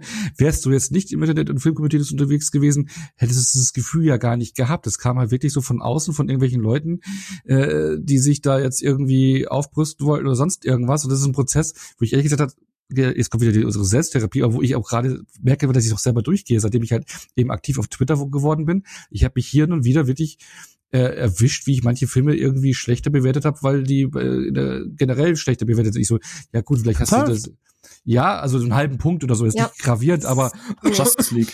Ja, nee, aber mir, nee, aber bei mir ist es häufig wirklich so, dass ich äh, zwischen zwei Bewertungen immer pendel, gerade bei Letterbox. Also ähm, und äh, dann ich dann schon irgendwie, äh, je nachdem wie, ich lese ein bisschen ein paar so durch, ein paar Meinungen, ah ja, so und so, und dann kann es schon sein, dass ich dann vielleicht schlechter tendiere oder sowas, wenn der schlechter gesehen wird. Und das ist so ein Prozess, den ich äh, äh, zum Beispiel gerade auch gehen muss. Und ich habe jetzt gestern äh, Godzilla nochmal geguckt von Roland Emmerich. Mhm. Und äh, der hat mir so viel Spaß gemacht und ich habe den jetzt, ich hätte den mit zweieinhalb von fünf bei Letterboxd entschieden. Ich habe den jetzt mit, ich habe ihm jetzt die dreieinhalb gegeben. Punkt. Weil ja. ich mit dem Spaß hatte, weil ich auch sage, ich weiß, äh, ich weiß, dass die Leute, da wird halt eben hauptsächlich gehatet von, äh, von nicht nicht irgendwelche, von, von Godzilla Ultras, ah, das ist nicht der richtige Godzilla und bla bla bla. ja, ist ja so. Nach Final ist Wars halt Jurassic Park Spin-off. ja, genau, ne, das sehe ich auch alles klar, aber bei hm? mir war es so, ich kannte dann als Kind damals, ich kannte als Kind ein paar von Sonntagnachmittag die Godzillas, ja, aber ich war da nie so hardcore drin. Und 1998, wo dieser Film rauskam, da war ich 16 Jahre alt. Ich habe mir aber die Geschichte erzählt, wo ich den Trailer zu dem Film ein Jahr vorher gesehen hatte. Ich dachte, das wäre der größte Film aller Zeiten. Ich habe mich so gefreut auf diesen Film. Dann kam dieser Soundtrack, der Soundtrack hat mich äh, umgehauen, alles mögliche die ganze Werbemaschinerie, ich habe das Poster bei mir im Zimmer hängen gehabt, alles. Ich habe mich so riesig auf diesen Film gefreut und hatte richtig Spaß mit dem. Und dann habe ich über die Jahre übers Internet mitbekommen, dass er so schlecht besprochen wird. Und dann mhm. hat man dann sich irgendwann auch gedacht, okay, ja, vielleicht hast du es doch falsch gesehen. Und, hm. und jetzt habe ich ihn auch wirklich jahrelang nicht mehr gesehen und habe mir jetzt die UHD reingeschmissen äh, gestern Abend, weil ich dachte, wollte so, und jetzt guckst du mal an. Und ich finde gerade das erste Drittel, da kannst du nicht hm. viel kritisieren. Der Aufbau ja, ist super der, der macht Viel richtig. Der macht so viel. Also der ganze Aufbau am Anfang, ich, ich liebe es, wenn sie dann in diesen riesen Fußabdrücken stehen, die wirklich irgendwo, ich tipp, tipp mal auf Hawaii oder so, irgendwo gedreht worden sind. Das ist kein hm. Greenscreen. Die sind da irgendwo hin, haben die Dinger ausgehoben. So, wenn er dann das erste Mal bei diesen Angler da kommt, ne, wo du noch nicht Als immer ich noch Bock hatte. Ja, mit dem ganzen Schiff. Ich finde, das sind alles starke Sequenzen. Ja, ich sehe, ich finde auch, das mit den äh, mit den Babys, das hätte man sein lassen sollen. Und das Design, ja klar, das ist nicht an Godzilla äh, wie das Ur Urkünstler. Das ist eine eigene Interpret mhm. Interpretation. Ich fand das Design nie so furchtbar. Es ist halt echsenartiger, anderer Ansatz. Da wollte halt die Geschichte ein bisschen anders erzählen. Aber der, äh, ich weiß nicht, ich habe Spaß mit dem gehabt und deswegen das hat man ja witzigerweise in der in der Emmerich-Folge, ne, die wir so ein bisschen zu zweit improvisiert hatten auch. Ich habe zum Beispiel wirklich sehr, sehr, sehr lange Zeit immer gedacht, Independence Day ist so ein Film, da musst du gar nicht groß in die Diskussion gehen. Wenn du sagst, du magst Independence Day, wird dir jeder Beifall klatschen, weil jeder den Film einfach geil findet. Und gerade mit dieser Emmerich-Folge haben wir ja auch bei der Vorbereitung und auch beim Gespräch da drin, als wir auch Meinungen abgeklopft haben, erstmal festgestellt, dass, dass dass eigentlich abgesehen von zwei Filmen so jeder Emmerich-Film eigentlich gefühlt durchfällt ja. bei sehr vielen Menschen. Ne? Ja, also ja. Kann, kann ich nur empfehlen. Ich habe gerade die Episodennummer nicht mehr im Kopf, aber wir haben eine Folge oder eine Episode komplett über Emmerich gemacht und das, das, das, das war auch so ein bisschen eine Emmerich-Therapie. Ne? Ja, ja, nee, aber man muss es auch mal alles einordnen und und ich meine, er hat ja viele, viele Sachen gemacht, aber bei mir ist äh, mit Godzilla oder auch Independence Day, äh, mhm. Ich meine, Independence Day wird dann sein bester Film natürlich schon angesehen, aber wir haben ja, noch äh, das gemerkt bei Independence Day 2, ne, die Wiederkehr. Ja. Den würde ich jetzt äh, auch fast, was heißt unter Guilty Pleasure jetzt, aber äh, ich fand den Kino kacke und habe ihn ja. noch mal geguckt und habe ihn unter anderem an Aspekten geguckt. Ich wusste, auf was, mich auf, auf, was, auf was auf mich zukommt und da hat er besser funktioniert und ich hatte viel mehr Spaß mit dem. Ja. Also ähm, ja. Ich überlege die ganze Zeit bei dieser zweiten Kategorie, Sophia, die du eben genannt hast. Ich, ich glaube, ich bescheiß mich manchmal so ein bisschen, weil es gibt auch so ein paar Filme, gerade so im Romcom oder auch so im Horrorbereich, sowas wie Horrorbereich, sowas wie Fantasy Island, so diese schlechten Blumhouse-Horrorfilme. Ich bewerte die zum Beispiel, also oft bewerte ich Guilty Pleasures ja auch entsprechend gut und sage dann halt, ja, mir hat einfach gefallen, ist mir egal, was ihr alle sagt. Zum Beispiel den äh, von Kenneth äh, äh, Brenner, Brenner heißt er, glaube ich, ne? Hier äh, Mord im Orient Express. Ich mag ja. den, ich sag das auch und ich weiß, das sind viele haten, aber ich bewerte den trotzdem gut, weil ich den handwerklich auch, hey, handwerklich, äh, auch einfach gut gemacht finde. Aber so Filme wie jetzt ein Fantasy Island oder dieses Truth or Dare, die sind wirklich schlecht, die bewerte ich auch schlecht, aber ich hab's nicht bereut, ich fühle mich nicht schlecht, dass ich die geguckt habe weil die irgendwie so doof teilweise waren, dass es, also, dass es irgendwie trotzdem ein bisschen Spaß ja, aber, gemacht aber hat. Fantasy, aber Fantasy, Fantasy Island ist ja auch besser als im Orient Express. Also und ich muss, muss auch sagen, so Steile These. Nee, also aber prinzipiell habe ich halt diese, Entschuldigung, diese, diese Kategorie, dass ich halt auch Guilty Pleasures habe, die ich auch wirklich faktisch schlecht bewerte, aber wo ich es halt trotzdem mich nicht schlecht fühle, dass ich die geguckt habe, weil es einfach so ein Genre ist, die gucke ich nicht, weil ich erwarte, was Geiles zu bekommen, gerade so bei Blumhouse und so. Aber das geht für mich dann nochmal in eine eigene Kategorie, finde ich, weil ich unterscheide Guilty Pleasure relativ stark von So Bad It's Good. Also von, von Filmen, die wirklich, die ich bewusst teilweise gucke, weil ich weiß, die Zombie sind echt mies und wo ich mich dann an, an der Schlechtigkeit des Films erfreue. The Room oder so. The Room gucke ich nicht, weil er mein Guilty Pleasure ist. The Room gucke ich, weil ich mich wie jeder andere Mensch auch dran erfreue, wie absolut bizarr schlecht dieser Film ist. Auch wenn der sich erstaunlich ja, ziehen kann. Ja, nee, aber ja, in der Mittelteil zieht er sich, aber ich meine, allein die Sexszene am Anfang, ich, ich weiß bis heute, ich weiß bis heute nicht, wo der da rumnudelt, aber ähm, es ist, äh, Kriegen mal eine Episode hin ohne Sex? Das ist dann wirklich die wörtlichste Definition von Guilty Pleasure. nee, aber äh, der Film ist halt oh, halt wirklich ja. ein, ein, ein, ein, ein äh, Desaster, deswegen gibt's ja auch die Disaster Artist, diese wunderbare, ja. äh, der Film da drauf noch, aber ja, der Film ist wunderschön auf, ja. Ja, ja, aber der ist halt auch jedem, da, empfehle ich jedem das Buch zu lesen, auf dem der, der Disaster Artist basiert, weil das, das noch viel besser reingeht. Das finde ich jetzt total spannend, weil das ist, also ein Treasure, äh, ein Fantasy Island oder ein Truth or Dare, die sind nicht so bad, it's good. Also das ist für mich schon, also das, da, da ist schon mal eine Trennschärfe bei mir drin. Also die, die, die, die weiß ich, dass die scheiße sind und ich gucke mir ein Fantasy Island nicht, weil ich hoffe, dass irgendwie so, äh, so, so bad, it's good. Ähm, das ist einfach so, das ist wirklich so, ich konsumiere diese Filme einfach. Ich gucke das einfach. Das ist so, dann hocke ich mit Onno irgendwie beim Bäcker oder so beim Kaffee und sage, ey, hast du gestern hier diesen neuen Streaming-Film geguckt und du, du, du arbeitest dich einfach belustigend daran ab, wie schlecht er ist, aber halt nicht, er ist nicht, nicht schlecht genug, als dass man sagt, okay, ey, das wird die neue Trash-Perle, so wie Sharknado okay. oder so. Aber, aber, aber das, ist, ist nicht so. Aber das zähle ich bei mir tatsächlich nicht rein, weil es geht mir bei dem Begriff am Ende um Sachen, die ich ja nicht mal gesehen habe und dann denke, ja, okay, es war jetzt halt auch nicht die schlechteste zwei Stunden meines Lebens, sondern es geht ja um Sachen, die ich danach so intern für mich eigentlich so ein bisschen in Schutz nehme und einfach so, so einen kleinen Platz beim Herzen haben, obwohl ich weiß, wie scheiße es ist. Und Film, mhm. den ich einmal gucke, wo ich sage, mhm. naja, weiß halt nicht so scheiße, ist mir aber immer noch zu egal, als dass das ein persönliches Guilty Pleasure wäre. Also, ich nenne mal zwei true. Filme als Beispiel, um das so ein bisschen zu verdeutlichen. So zum Beispiel mein, mein oberstes Guilty Pleasure wird vermeintlich mitunter immer bleiben der 1995er Mortal Kombat Film. So, ich muss mit keinem Filmkritiker diesen Film gucken und sagen, guck mal, krass, oder? Der hat dir die Augen geöffnet. Äh, wird ihm vermeintlich nicht so sehr die Augen öffnen. Ist schon Käse, was da passiert. Nichtsdestotrotz liebe ich den 1995er Mortal Kombat für alles, was dieser Film tut. So, aber du brauchst halt niemandem erzählen, dass das geiler Film ist. So, entweder du lustigst dich an dieser Trash tut und sagst, ey, ich feiere das genau deswegen ab, aber es ist halt Käse. Oder der zweite Film, was auch so ein Ding ist. Aber ganz kurz, das ist jetzt nicht Guilty Pleasure für dich, sondern das ist so dieses egal dazwischen Ding, oder? Nee, das, Mortal Kombat ist schon ein Guilty Pleasure, finde ich. Ich habe okay. schon 20 mhm. Mal in meinem Leben geguckt, obwohl ich weiß, was für ein Quark das da alles ist. Nur Aber ich habe jedes Mal wieder Spaß mit dem Quark. Plus die Mucke. Oder ein anderer Film, wo du auch niemandem versuchen musst zu erklären, dass es cool ist, weil ist der Film echt Rotz. Und die Dialoge sind scheiße und das Bild sieht scheiße aus und das CGI ist scheiße und die Special Effects sind scheiße. Und dennoch habe ich den Film bestimmt schon 15 Mal in meinem Leben gesehen ist Van Helsing mit Hugh Jackman und Kate Beckinsale. Oh, danke. Ja. Es gibt, nicht, es gibt nichts, oh was Gott, du ja. irgendwie versuchen musst, positiv zu reden in diesem Film. Nee. Da, da, funktioniert fast gar nichts, aber ich habe unbändigen Spaß in diesem Film und ich habe den schon echt häufig gesehen. Also Schon allein bei Hugh Jackman mit langen Haaren. Das, ja. das Lustige ist, ich, ich weiß noch, äh, wo die Vorberichterstattung damals in der Cinema, glaube ich, war, die hatte ich zu der Zeit irgendwie gelesen. Und da war die Vorberichterstattung irgendwie drin zu Van Helsing und ich hatte damals echt gedacht, boah, Hugh Jackman dabei und bla und Vampire und hier oder halt als Van Helsing und bla und ich, da bin ich auch davon ausgegangen, das wird der beste Film aller Zeiten. Ja? Also ich hatte riesen Erwartungen an diesen Film. Aber hätte auch mit dem meinen Spaß.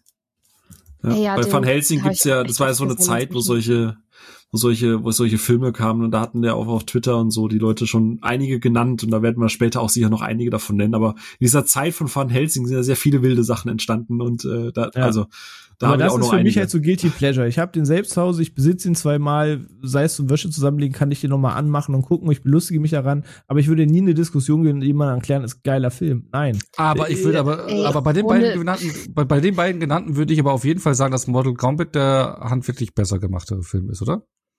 das auf jeden Fall. Also gerade wenn man heute nochmal Van Helsing guckt, das, das CGI sieht grauenhaft aus, die Outfits sehen ja. aus, als wären ja. die irgendeine schlechte Cosplay-Gruppe da, da sieht nichts hochwertig mhm. aus und nichts funktioniert im Film. Die Dialoge die sind Sets furchtbar. Sind auch furchtbar.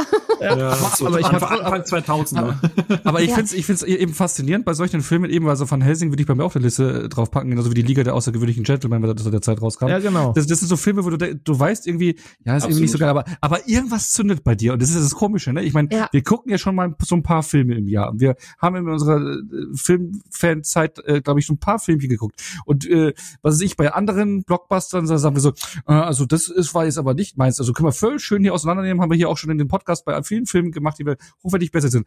Aber bei solchen Filmen ist schon komisch, dass da mal was zündet und du da so viel verzeihst, obwohl du die offensichtlichen ja. Schwächen siehst, ne? Oder eins der offensichtlichsten Guilty Pleasures, und haben wir heute noch nicht genannt, obwohl wir sogar im Podcast ihn sehr hochgehoben haben, Batman und Robin. Ja, Mann, ist auch so ein Ding. Ist, ist, ja, oder Batman Forever. Ja. Genau, ist wie ein Unfall, aber zählt für mich genau ja. in diese Kategorie. Das, das kann man lieben, aber man versteht auch, warum Leute das abgrundtief scheiße finden. Ich, ich glaube, das ist auch. Ach, ja, nee, Sophia. Wie häufig ich mich schon rechtfertigen musste dafür, dass ich gesagt habe, ich finde den ersten Twilight-Film nicht scheiße. Ich habe den tatsächlich ziemlich häufig gesehen in meinem Leben und okay, nicht nur als er rauskam. Grenze, Sophia, ja. ist auch irgendwo einfach also, genau, jetzt, also hier, das ist jetzt die, um, Nein. Es gibt, es gibt ein, ein tolles Format von Filmjoy auf YouTube, das nennt sich Deep Dive, wo sie sich ähm, von der Community eingeschickte grauenhafte Filme angucken und versuchen müssen, was Gutes dran zu finden. Und da muss ich Ihnen einfach beipflichten, beim ersten Twilight-Film ist, das ist ein kompetent gemachter Film.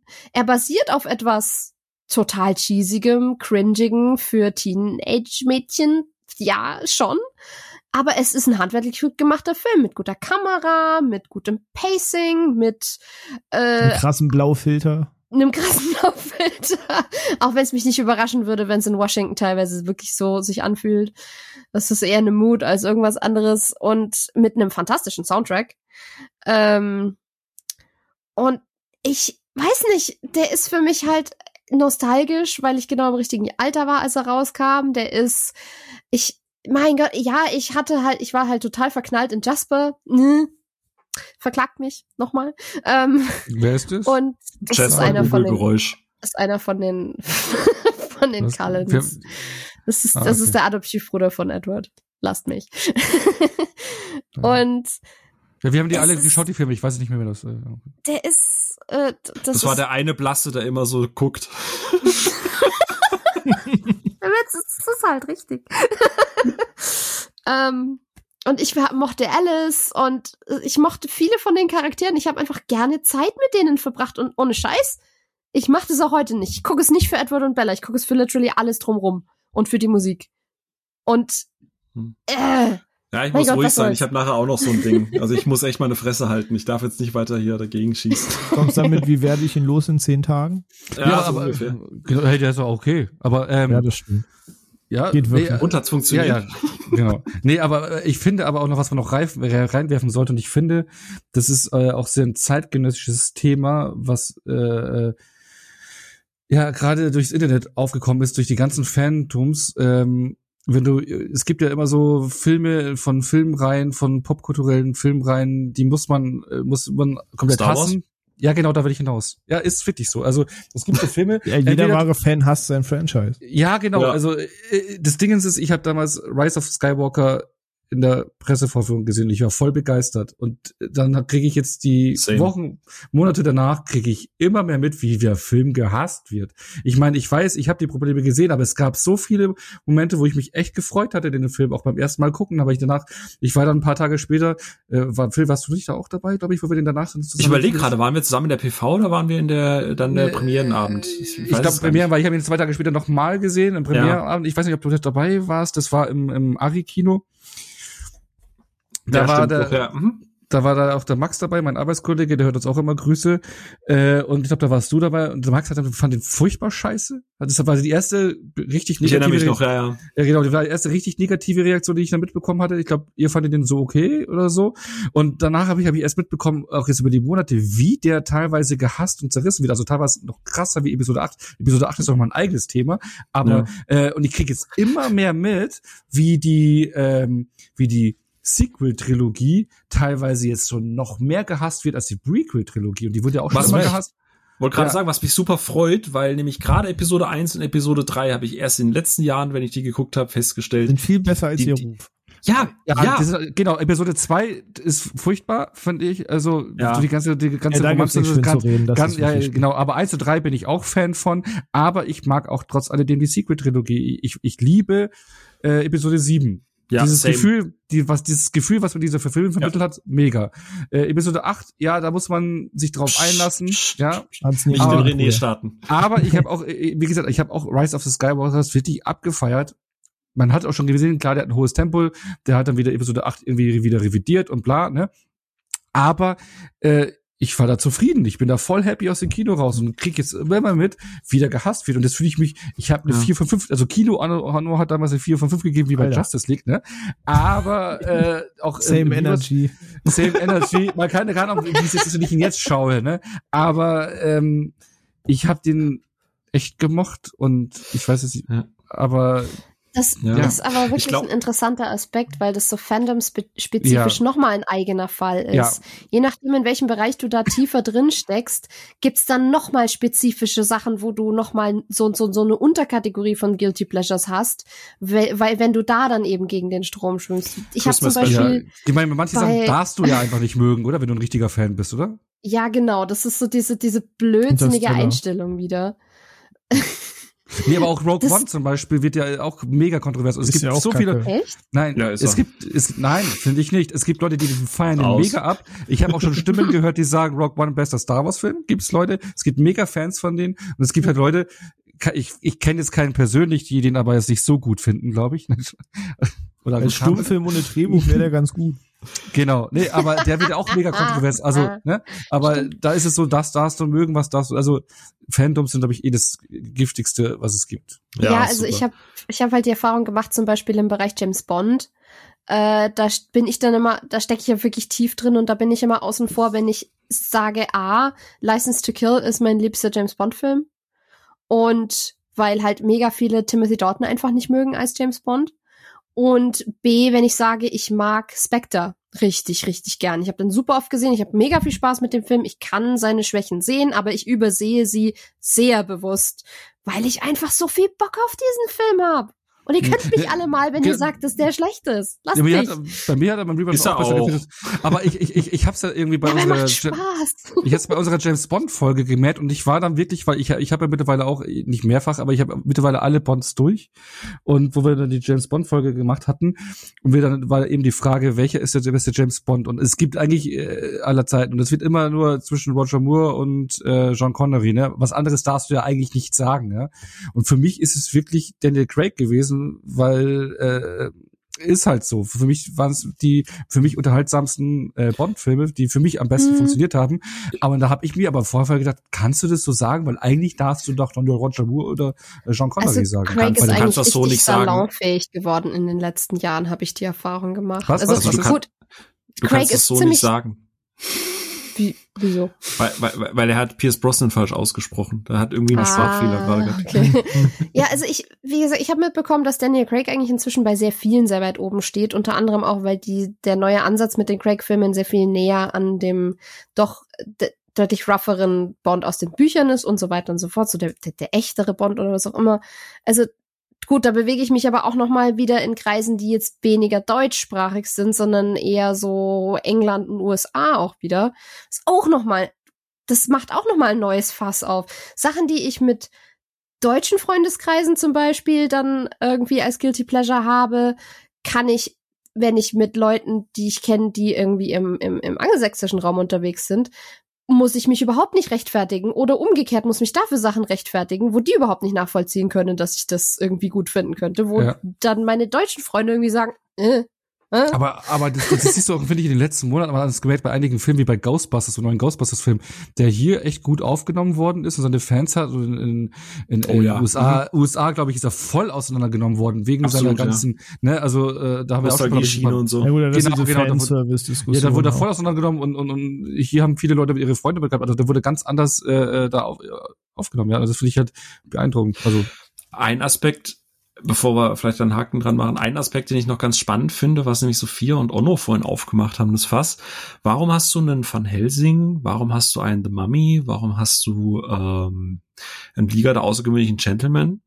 Und guckst die und weißt, dass sie effektiv aus, auch aus deiner jetzigen in Anführungsstrichen, ne, wir sind jetzt nicht klassische Kritiker, aber so aus dieser Kritikerperspektive du die auseinandernehmen könntest und du hast trotzdem Spaß damit. Und trotzdem hocken wir uns dann irgendwie in einem Podcast manchmal zusammen und nehmen dann einen neuen Schamalan-Film und äh, pro Frame irgendwie auseinander und da verzeiht man dann zum Beispiel weniger. Ja, das habe ich jetzt gemeint, ja, ja. Ja, genau, aber kann es daran liegen, dass die Filme früher sich selber nicht so ernst genommen haben? Nee, also ich glaube, es gibt auch jetzt noch Filme irgendwie, äh, die da irgendwie anders funktionieren. Ich glaube, dass man einfach Dinge anders verzeiht, weil wenn du irgendeinen Nerv, wenn dich ein Film, wenn ein Film einen Nerv bei dir trifft, der dich anspricht und, und was dir gefällt, dann verzeihst du so viel. Und wenn jetzt irgendein Film ist, wo du eh schon vielleicht kritischer bist und der, der, der, der dich, dich nicht irgendwo triggert und irgendein tolles Gefühl rauskriegst, weil es dir gefällt, dann verzeihst du nicht so viel. Und dann willst du, sagst du, hast vielleicht am Ende auch ein, nicht so cooles Filmerlebnis gehabt und dann suchst du vielleicht auch so, ja gut, was hat mich jetzt gestört, das und das oder na, kannst, kannst dich eher dran stören, aber, ja, aber aber hast du heute ja, noch aber sowas auch in, aber auch inhaltlich geht das ja auseinander. Also wenn du einen Film hast, der irgendwie in sich schon weiß, dass er recht Banane ist mit dem, was er da tut, ist das so was anderes, als wenn ich irgendwie Psychothriller hab, der hier und da komplett auseinanderfällt, der eben genau auf diese Spannung und so weiter setzt und eben nicht diese augenzwinkernde Note eben. hat, wo du schon weißt, ja, die wissen ja selbst schon, dass das Käse ist, deswegen machen sie es. Und bei Shyamalan ist halt auch so, von wo kommst du, ne? Ich meine, ja. der hat da schon ganz andere äh, Brocken rausgehauen, ne? Also mhm. ganz andere Kaliber. Und, und es kommt für mich auch ein bisschen drauf an, was die Elemente sind, wo ich sage, da ist er nicht gut. Wenn, wenn mhm. es ist, er ist halt Banane, dann kann ich damit immer noch Spaß haben. Wenn da aber Sachen drin stecken, die mich aktiv stressen oder mit denen ich mich unwohl fühle oder so, ja. dann fange ich an, mhm. den auseinanderzunehmen. Genau, weil wenn, dann, wenn, wenn, ja, dann fehlt der Spaßfaktor. Ja, wenn irgendwelche Dialoge, irgendwelche Figuren drin sind oder irgendein Logikloch, das kann so den Film zerreißen. Aber Phil, was, du ich gefragt hast, was für Filme es heutzutage gibt, wir waren dies Jahr in einem so einem Film, der sich fühlt wie ein Film aus dem Anfang der 2000er. Ja, Moon, Moon, Moonfall. Ja. Ja ich glaube, das könnte auch halt so ein Guilty Pleasure werden. Wir haben ja festgestellt, ne? Ich glaube, wir waren so die, die, die mit den positivsten Stimmen so ja. aus unserem Umfeld einfach. Aber die Frage ist halt zum Beispiel so ein Ensemble-Film, wie jetzt halt ein äh, Liga der außergewöhnlichen Gentlemen. Und ja, wir alle wissen, dass die Dreharbeiten schwierig waren, dass Sean Connery schwierig war, dass er und der Regisseur sich gegenseitig am Set geprügelt haben und was auch immer. Die Frage ist aber, wir haben heute auch Ensemble-Filme, also gerade Disney und Marvel und so. Aber ist das noch vergleichbar? Weil damals hast du halt, es ist halt cheesy gewesen du hast halt schon Connery und du merkst halt einfach, wie sich dem auch alles unterordnet und dass da irgendwie so eine führende Hand fehlt. Und heute hast du halt diese auf Zielgruppen perfekt abgestimmten, durch 30 Testscreenings hindurchgeschnippelten, perfekt angepassten Filme. Und da ist halt die Frage, hast du noch diesen Faktor, wo du halt siehst, ja, das hat man früher so gemacht oder erwischt ihr euch manchmal, wenn ihr so Filme guckt, gerade im Guilty Pleasure Bereich, wo ihr dann manchmal so sagt, oh Gott, das würdest du heute nie mehr so machen. So, keine Ahnung, irgendwie mal, weißt du, wie bei Waterworld. Waterworld ist auch so ein Guilty, der in den letzten Jahren auch deutlich an, an, an, an, an, an äh, Drive, finde ich, äh, zuge zubekommen hat. Aber so, so Sets wie bei Waterworld oder auf dem Wasser, auf dem Meer drehen, das würdest du heute nie wieder machen. Und ich, vielleicht verzeiht man deswegen halt irgendwie auch mehr als heute in so einem Greenscreen-Massaker, was halt jeder Lulu machen kann. Also, ja, ist nur so ein, halt, es ist halt heute, ja, ja Ono. nee, nee, gerne du zuerst. Äh, es ist halt heute wesentlich weniger glatt, äh, wesentlich glatter als vorher, wie du sagst. Also Ecken und Kanten sind was, ja, woran man sich stoßen kann, was aber eben einen Film auch sehr liebenswert machen kann. Ähm, weil es ihm Charakter gibt und der ist halt, wird halt manchmal wegpoliert heute. Das ist definitiv der Fall. Was ich aber auch das Gefühl habe, ist, viele von den Filmen, die auf meiner Liste gelandet sind, habe ich irgendwo zwischen angefangen bei vielleicht neun Jahren bis zu 17 oder 18 oder so gesehen. Da habe ich mich noch nicht viel mit Kritiken auseinandergesetzt. Da war ich extrem viel unkritischer. Da war ich sehr, ja, seien wir ehrlich, teilweise auch hormongesteuert, warum ich den Film angeguckt habe, was weiß ich was. Da war die Erwartungshaltung einfach noch mal eine komplett andere und auch die Bereitschaft, was einfach nur äh, bedingungslos zu mögen, auch viel höher. Und das ist für mich heute auch einfach unterregelt. Es gibt für mich immer seltener Sachen, wo ich mich dann einfach wirklich komplett reinfallen lasse, weil ich mir vielleicht teilweise auch einfach selber im Weg stehe. Und wenn du, weil du gerade äh, Waterworld gesagt hast, Phil, ich glaube eben, Waterworld war ja damals der teuerste Film aller Zeiten und es war ja ein Riesenflop, da galt er als der größte Flop irgendwie aller Zeiten. Der war erst der teuerste Film aller Zeiten und der größte Flop aller Zeiten.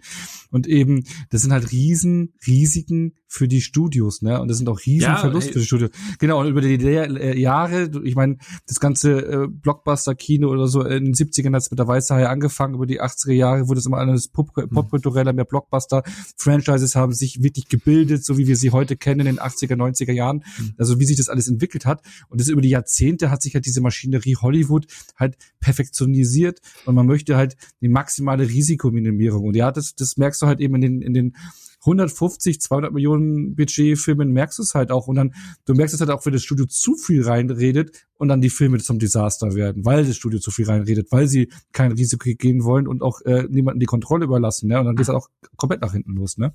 Entweder du hast was glattgebügeltes oder du hast was totgebügeltes. ja, Bügelwäsche und so. Nee, äh, witzigerweise, witzigerweise, wo wir es jetzt gerade davon hatten, von Helsing, just in dem Moment, als wir das aufnehmen, also 21.30 Uhr, hat äh, Collider auf Twitter äh, einen Beitrag rausgehauen, äh, dass Van Helsing äh, gar nicht so schlecht ist, wie man sich dran erinnert. Und haben da quasi ein Plädoyer darüber geschrieben, dass man den Film unbedingt nochmal gucken sollte. Also es ist gerade echt so die Zeit, wo man wieder entdeckt, dass Dinge, die man früher irgendwie scheiße fand, heute irgendwie vielleicht gar nicht so scheiße sind, weil man sie eben, wie wir es gerade gesagt haben, unter einem anderen Aspekt, eine andere Zeit, andere Filme, anderer Anspruch. Ähm, ja, aber und, ja.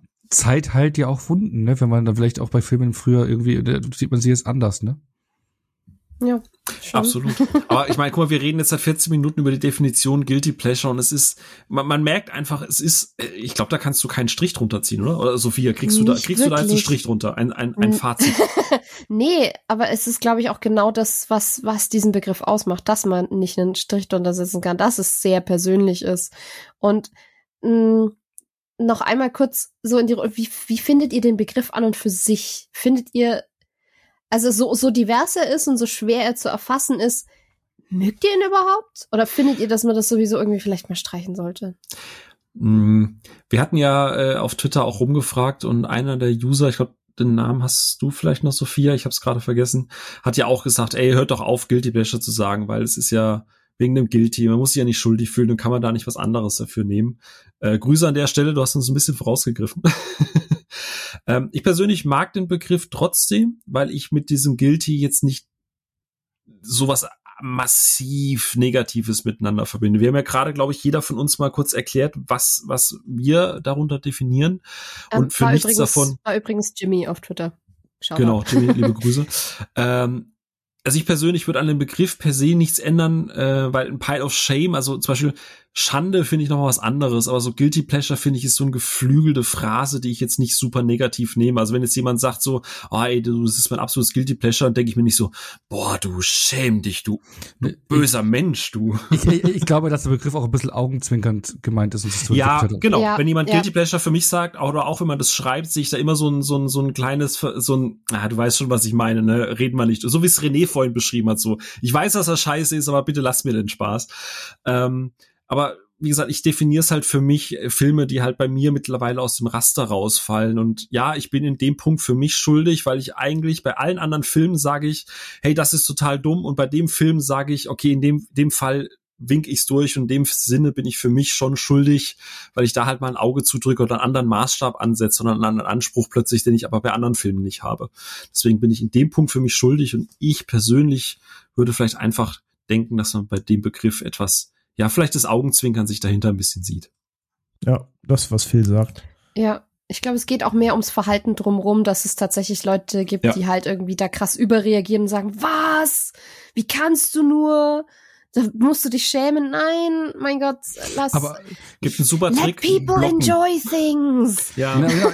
Ein, Außer Twilight. So, wo ich, wo ich mir im Vorfeld Gedanken hatte, wo ich mir im Vorfeld Gedanken gemacht habe über den Begriff, eben über diese Frage, habe ich eben genauso ähnlich, also genauso gedacht wie der Phil, aber ich habe mir dann, dann kam noch mal so ein paar Gedanken reingeflogen, wo ich mir denke, so, dieses Guilty Pleasure Begriff wird ja eben, so wie du es am Anfang wunderschön gesagt hast, Phil, bei dir bei Movie Pilot, du hast es so reingeworfen, so als Entschuldigung dafür ja, hey, ich finde es gut, aber hey, ist nur ein Guilty Pleasure. Du wertest dann eigentlich so deine Meinung über den Film irgendwie runter und und äh, äh, da ist es dann eigentlich schon schade, dass es also weil der Begriff klar ist der Augenzwinkern gemeint, aber es ist auch so ein Begriff, wo, wo man sich hinter versteckt und das ist doch eigentlich auch schade. Ne? Also wo man so ja, ist richtig. Ne?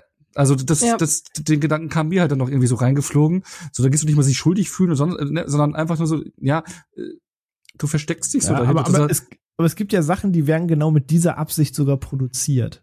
Da kommen wir bestimmt ja, nachher noch zu ja, klar, ansonsten werfe ich das mal ein, aber und es gibt auch, es gibt aber auch, ich glaube, es gibt bestimmt auch Sachen, wo du sagst, selbstbewusst sagst, ja, ist mein Guilty Pleasure, aber es gibt eben wem die Geschichte von Phil und die Mumie. Du hast dich, Phil, dahinter damals versteckt unter dem Begriff Guilty Pleasure, obwohl du den Film wirklich liebst. Und äh, um de, dann, dann, dann geht's ja auch darum, was denken jetzt die anderen von mir, wenn ich jetzt irgendwas toll finde, was die anderen doof finden, dann werde ich vielleicht nicht anerkannt oder so als als als Filmkritiker oder äh, Filmfan.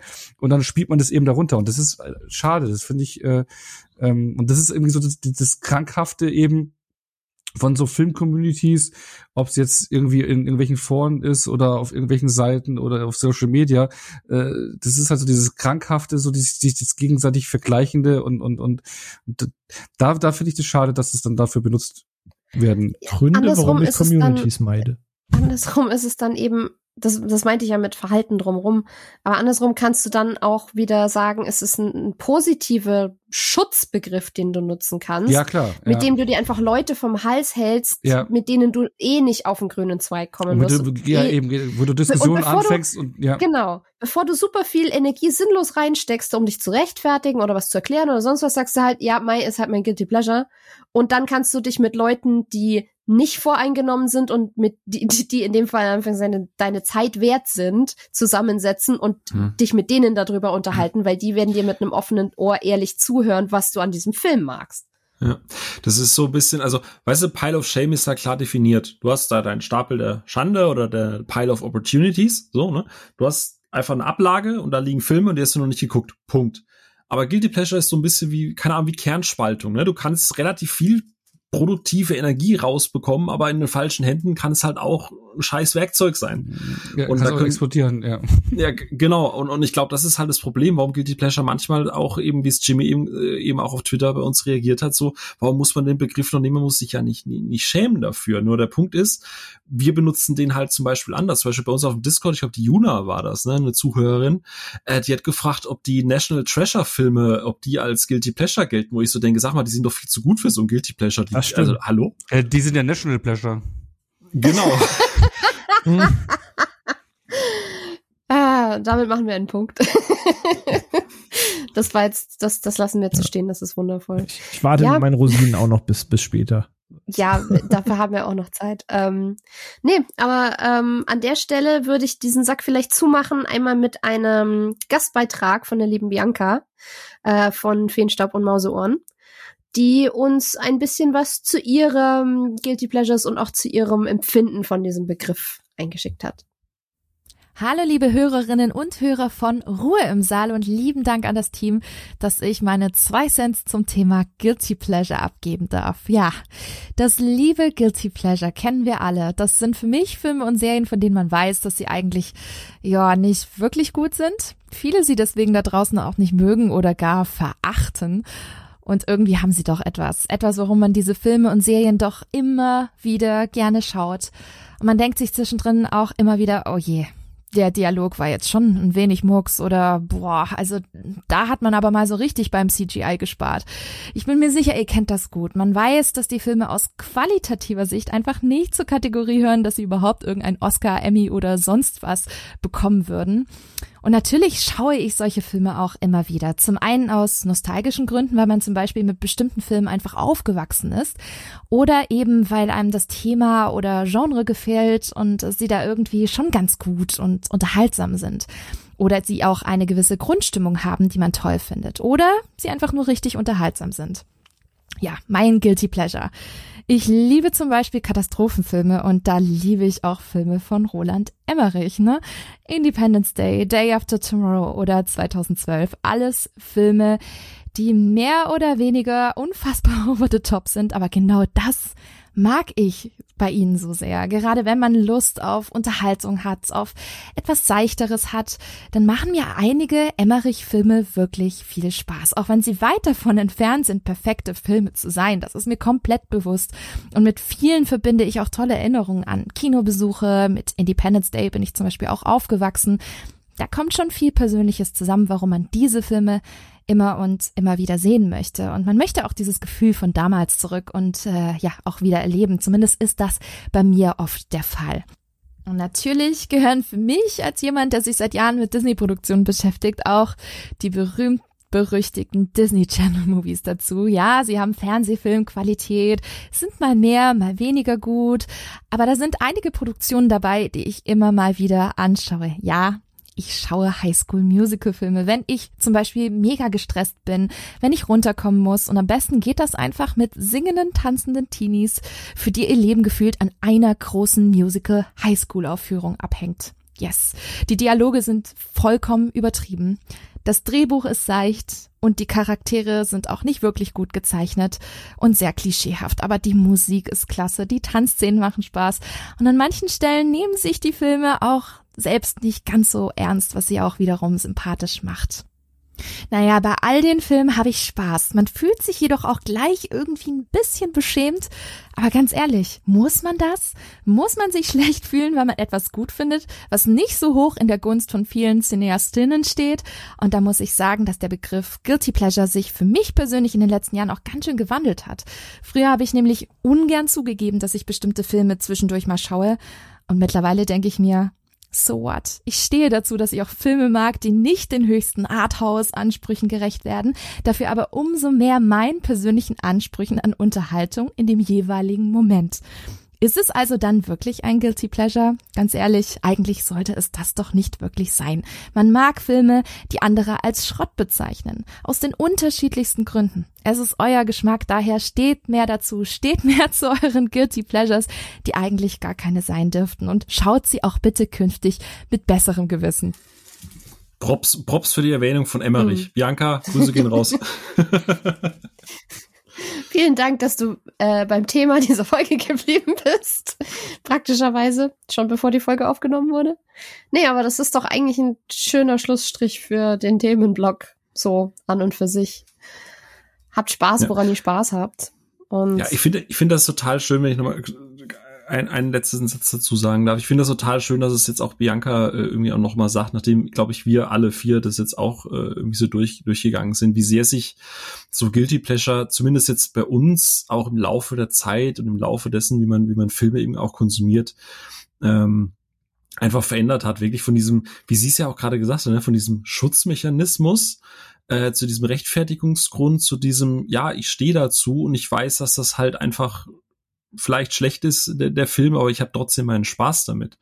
Und ich, ich glaube, gerade heutzutage in dieser ganzen Social-Media-Geschichte, wo du ja gefühlt immer nur entweder Meisterwerk oder Ultra-Schund hast, also es gibt ja kaum noch irgendwie so, so Graustufen dazwischen, äh, ist, ist Guilty Pleasure, glaube ich, und daher kommt vielleicht auch von Jimmy diese, diese Bitte, das Wort, das nicht mehr zu benutzen. Ich glaube, das wird einfach viel zu sehr als, als Abschirmgrund benutzt oder so als, als, als, als Schild, als Panzer. Und eigentlich müsste es das doch eigentlich gar nicht sein. Und also ich nehme hier, hier zumindest jetzt für die Runde, für uns, für mich mit, dass ich wirklich aktiv darauf achte, Guilty Pleasure in Zukunft wirklich nur noch für Dinge auch zu nutzen, wo ich weiß, ich stehe dazu, ich habe damit auch Spaß und eben nicht mehr diesen als als als Schutzschild oder irgendwie sowas. Das ist jetzt zumindest so das Learning für mich, weil Social kann einem da so so sehr vergiften, dass man da in so eine gewisse Abwehrhaltung kommt und ich bin da komplett bei Bianca, man soll einfach dazu stehen. Ja, wir haben es ja bestes Beispiel Moonfall dieses Jahr. Ich bleib dabei, ja, der ist dumm, der ist schlecht und ich fand viel zum kritisieren, aber ich hatte meinen Spaß damit und es macht mir auch keiner mehr kaputt. So, außer vielleicht die Zweitsichtung. ja, das ist auch ja, ich glaube, Zweitsichtung macht da tatsächlich noch mal ein bisschen was aus. Also das haben wir, glaube ich, nachher oder jetzt dann alle so ein bisschen, dass da auch Filme auf unseren Listen sind, die wir schon eine Weile nicht mehr unbedingt geguckt haben. Das, das um, spielt einen, nämlich einen wichtigsten Punkt rein, was du vorhin gesagt hattest und die Bianca hat es ja gerade auch noch mal gesagt. Viele Guilty Pleasures sind dann eben so Filme aus, aus den jungen Jahren, ne, wo man noch unbeschwert mm. geguckt hat. Ne? Also das finde ich auch spannend. Ja, genau. Das habe ich bei mir eben selber auch so entdeckt. Genau, und die sich so ins Herz eingenistet haben, dass auch das zynische ältere Ich dann sie nicht mehr rauskicken kann. ja, das, ja, aber man verbindet diese Filme dann eben auch mit dieser Phase, mit dieser Zeit, mit dann, was weiß ich, äh, Pubertät oder Kindheit ja. oder in den Jugendjahren, äh, äh, Heranführung an das Thema, äh, an das, an das Medium-Film. Das sind so die ersten Berührungspunkte und das vergisst du nicht. Das sind so die ersten Male, wie die ersten Male und, und das. Schämst du ja. dich dafür?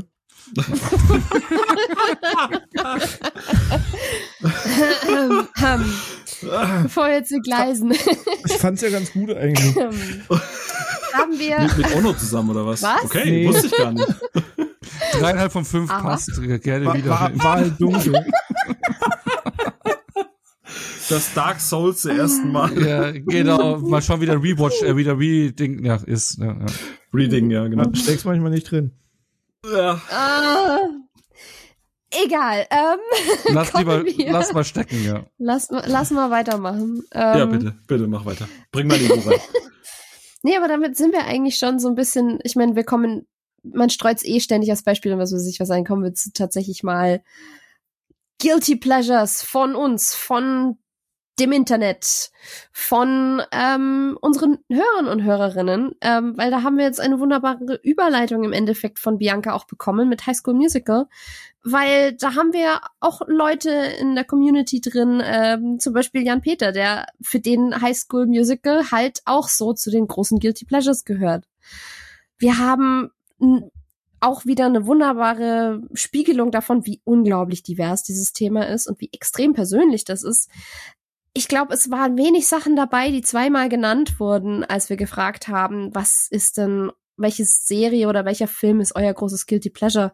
Wir haben da wirklich von ähm, Rob, der es für sich eher definiert als so Sachen, die eigentlich unter komplett durchschnittlich und unsignifikant laufen, die er aber super feiert, wie jetzt irgendwie Criminal Squads oder Chips oder so, ähm, über eben Sachen wie Hairspray oder Moulin Rouge bis zu Gods of Egypt, der ja sogar, wo dann eben Sachen dabei sind, wo sogar Kontroversen und was weiß ich was dranhängen, haben wir wirklich ja. alles dabei. Ich meine, was, was haben wir noch? Ganz viel auch eben frühe 2000er Territorium. Ich habe das Gefühl, 2000 bis 2000 neun war so Guilty Pleasure Land. Ja, oder, oder, oder, oder, nee, das waren die Jugendjahre von vielen. Deswegen, das ist ja das, was ja, ich meine mit dem Alter. Ne? ne? Da waren wir alle Heranwachsende. Weil da sind Sachen dabei, wie dann zum Beispiel Fantastisch Daredevil, der, ich nehme mal an, mit äh, Ben Affleck, weil Affleck. die Serie kann irgendwie sehr schlecht unter Guilty Pleasure fallen, glaube ich zumindest mal. Oder eben Scooby-Doo. Äh, dann sind ganz neue Sachen dabei, äh, wie von Sick Boy äh, seit neuestem Ambulance von Michael Bay. okay, wilde Wahl. was ich, was ich wieder erkannt habe, wo ich, wo sich witzigerweise meine Meinung sehr umgekehrt hat, ist ähm, die Besucher. Hat uns Tobias eingeschickt. Ähm, französischer Film mit Jean Reno und hm, hm, keine Ahnung wem ähm, über einen Ritter und seine Knappen, die quasi in die Jetztzeit der 80er Jahre springen. Und den haben meine Familie und ich früher unfassbar gefeiert. Und wir fanden den so lustig und dann haben wir ihn so ungefähr 15 Jahre später, vor ein oder zwei Jahren mal wieder geguckt und fanden ihn unerträglich unlustig. Also da hat sich das dann tatsächlich mal Ach, aufgelöst. Gerade Humor, so ganz schwierig. Humor ändert also, sich so krass. Das ist richtig interessant. Und hey, äh, Sinnlos Hipster backt mich bei Twilight. Danke, ich bin nicht allein. Halleluja. und das sind nur unsere User. Und weil wir es eben hatten mit Jurassic Park, wo René dann jetzt im internen Chat meinte so, ja, dann ist, dann ist ähm, hier Indiana Jones auch ein Guilty Pleasure. Ja, René, ist es laut dem Internet, ähm, laut äh, einer Liste von Screen Rant, die mal von Ranker durchgegangen sind, die meistgenannten oder mei oder häufig, am häufigsten als Guilty Pleasure genannten Filme und die zu einer Liste zusammengestellt haben. Und auf Platz 5 dieser Liste war unter anderem Jäger des verlorenen Schatzes. Und die Top 3 bestanden aus äh, Platz 3 Mrs. Doubtfire, Platz 2 Ghostbusters, der erste wohlgemerkt und nicht der zweite, der für viele ja wirklich ein Guilty Pleasure ist. Und Fluch der Karibik. Bitte was? was? Für eine Liste. Ja, richtig, habe ich mir auch gedacht. Also statt, wenn man jetzt sagt, Quartermain statt Indiana Jones draufgenommen hätte, okay, aber ähm, also äh, Liga der außergewöhnlichen Gentlemen habe ich auch auf vielen Listen gefunden. Ähm, Watch Mojo, die ja nichts anderes machen als Listen den ganzen Tag, sagen, hat, hatte in der Top 10, genau, hatte in der Top 10 äh, Nummer 3 Batman Forever, Nummer 2 auch eben die Vermächtnisreihe mit Nicolas Cage, also National Treasure und ähm, hier Vermächtnis des Geheimen Buches und Nummer 1 generell Fast and the Furious. René. ja. Was macht das mit dir, René? genau, was, komplett. was macht das mit dir? Fast and Furious uh, ist mein Transformers.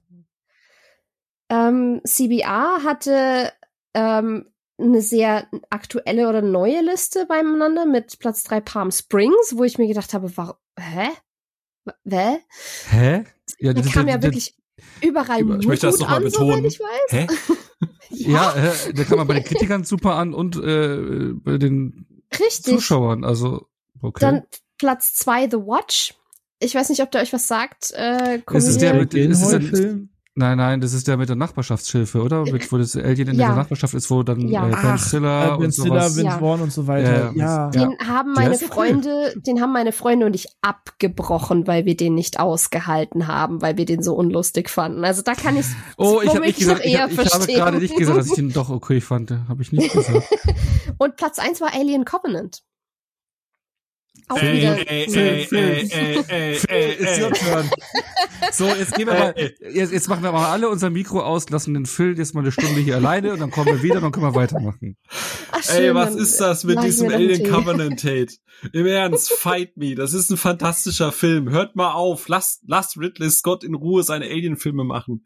Das Aber ist das letzte glaub, große epische Science Fiction, was wir noch bekommen. Also Maul. Und wenn jetzt jemand Dune reinruft, dann weg damit. Ich Mann. glaube, das, das äh, geht aber eben auch wieder so krass in diese Richtung mit den Fandoms. Weil nee, nee, Alien Covenant, nee, der ist schon wirklich einfach scheiße. Ach, halt die Fresse, René. Ey, zivil bleiben, ja? ja, ich habe doch gesagt, halt die Fresse und nicht irgendwas anderes.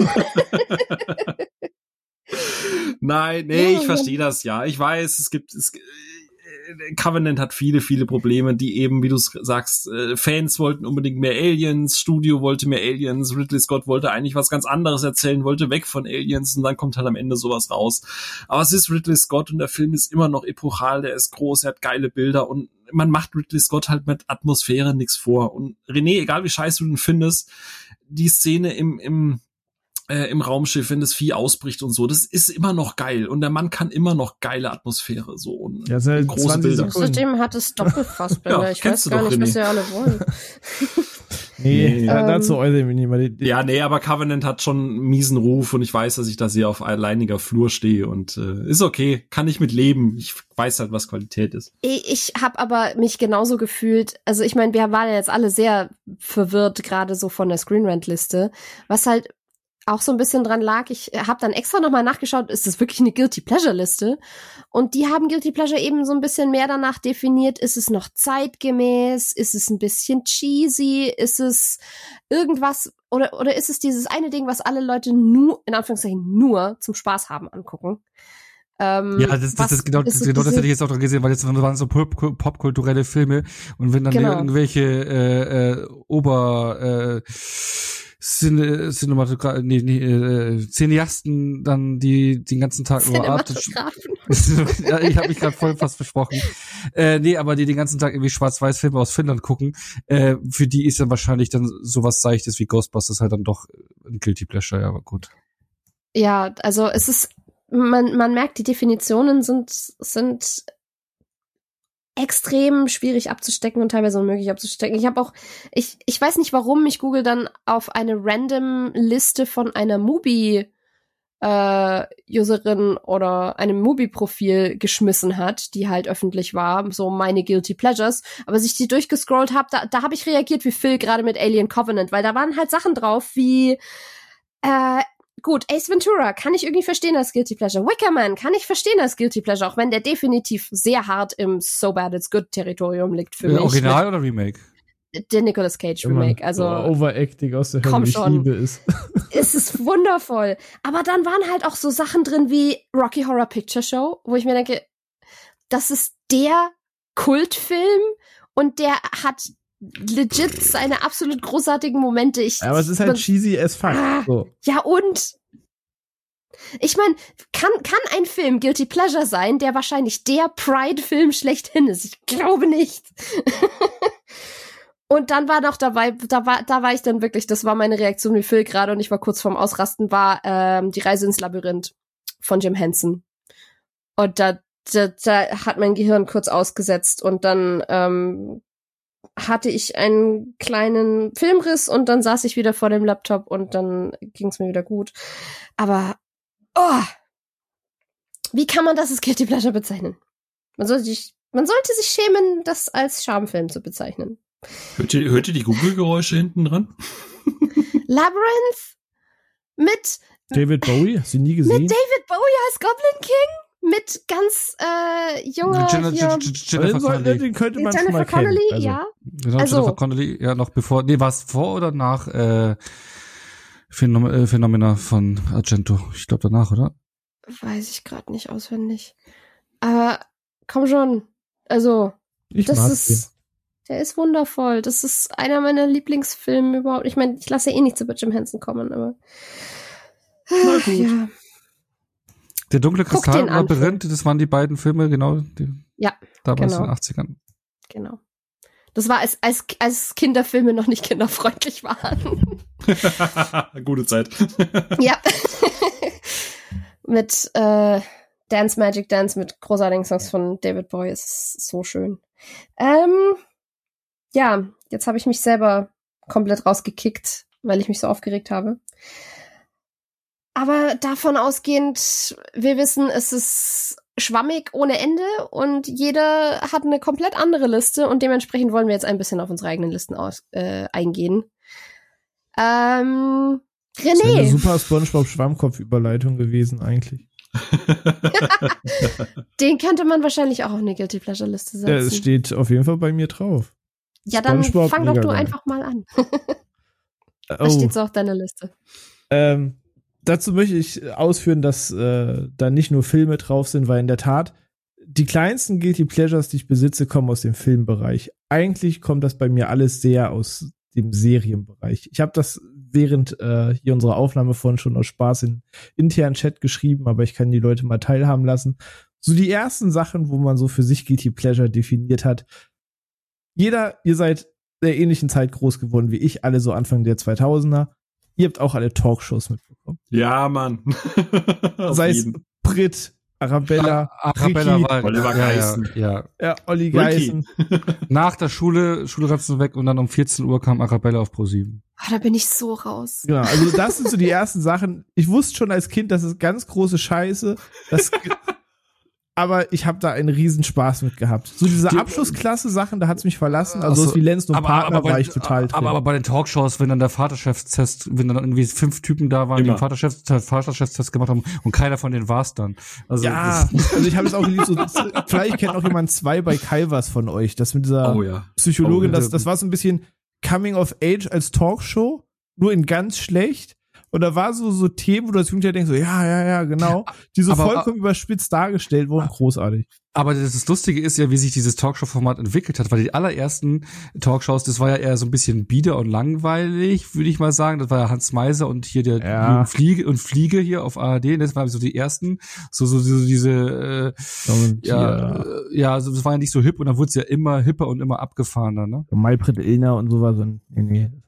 Und wer den Ich- ganz ich- heißen ich- Scheiß wollte, hat die US-Shows geguckt. Ich war da sogar, ich war sogar bei zwei Shows zu Arabella und zwei Shows zu Nicole Nicht. im, im Publikum gesessen, gesessen, im Publikum gesessen, nicht, nur im Nicht Publikum.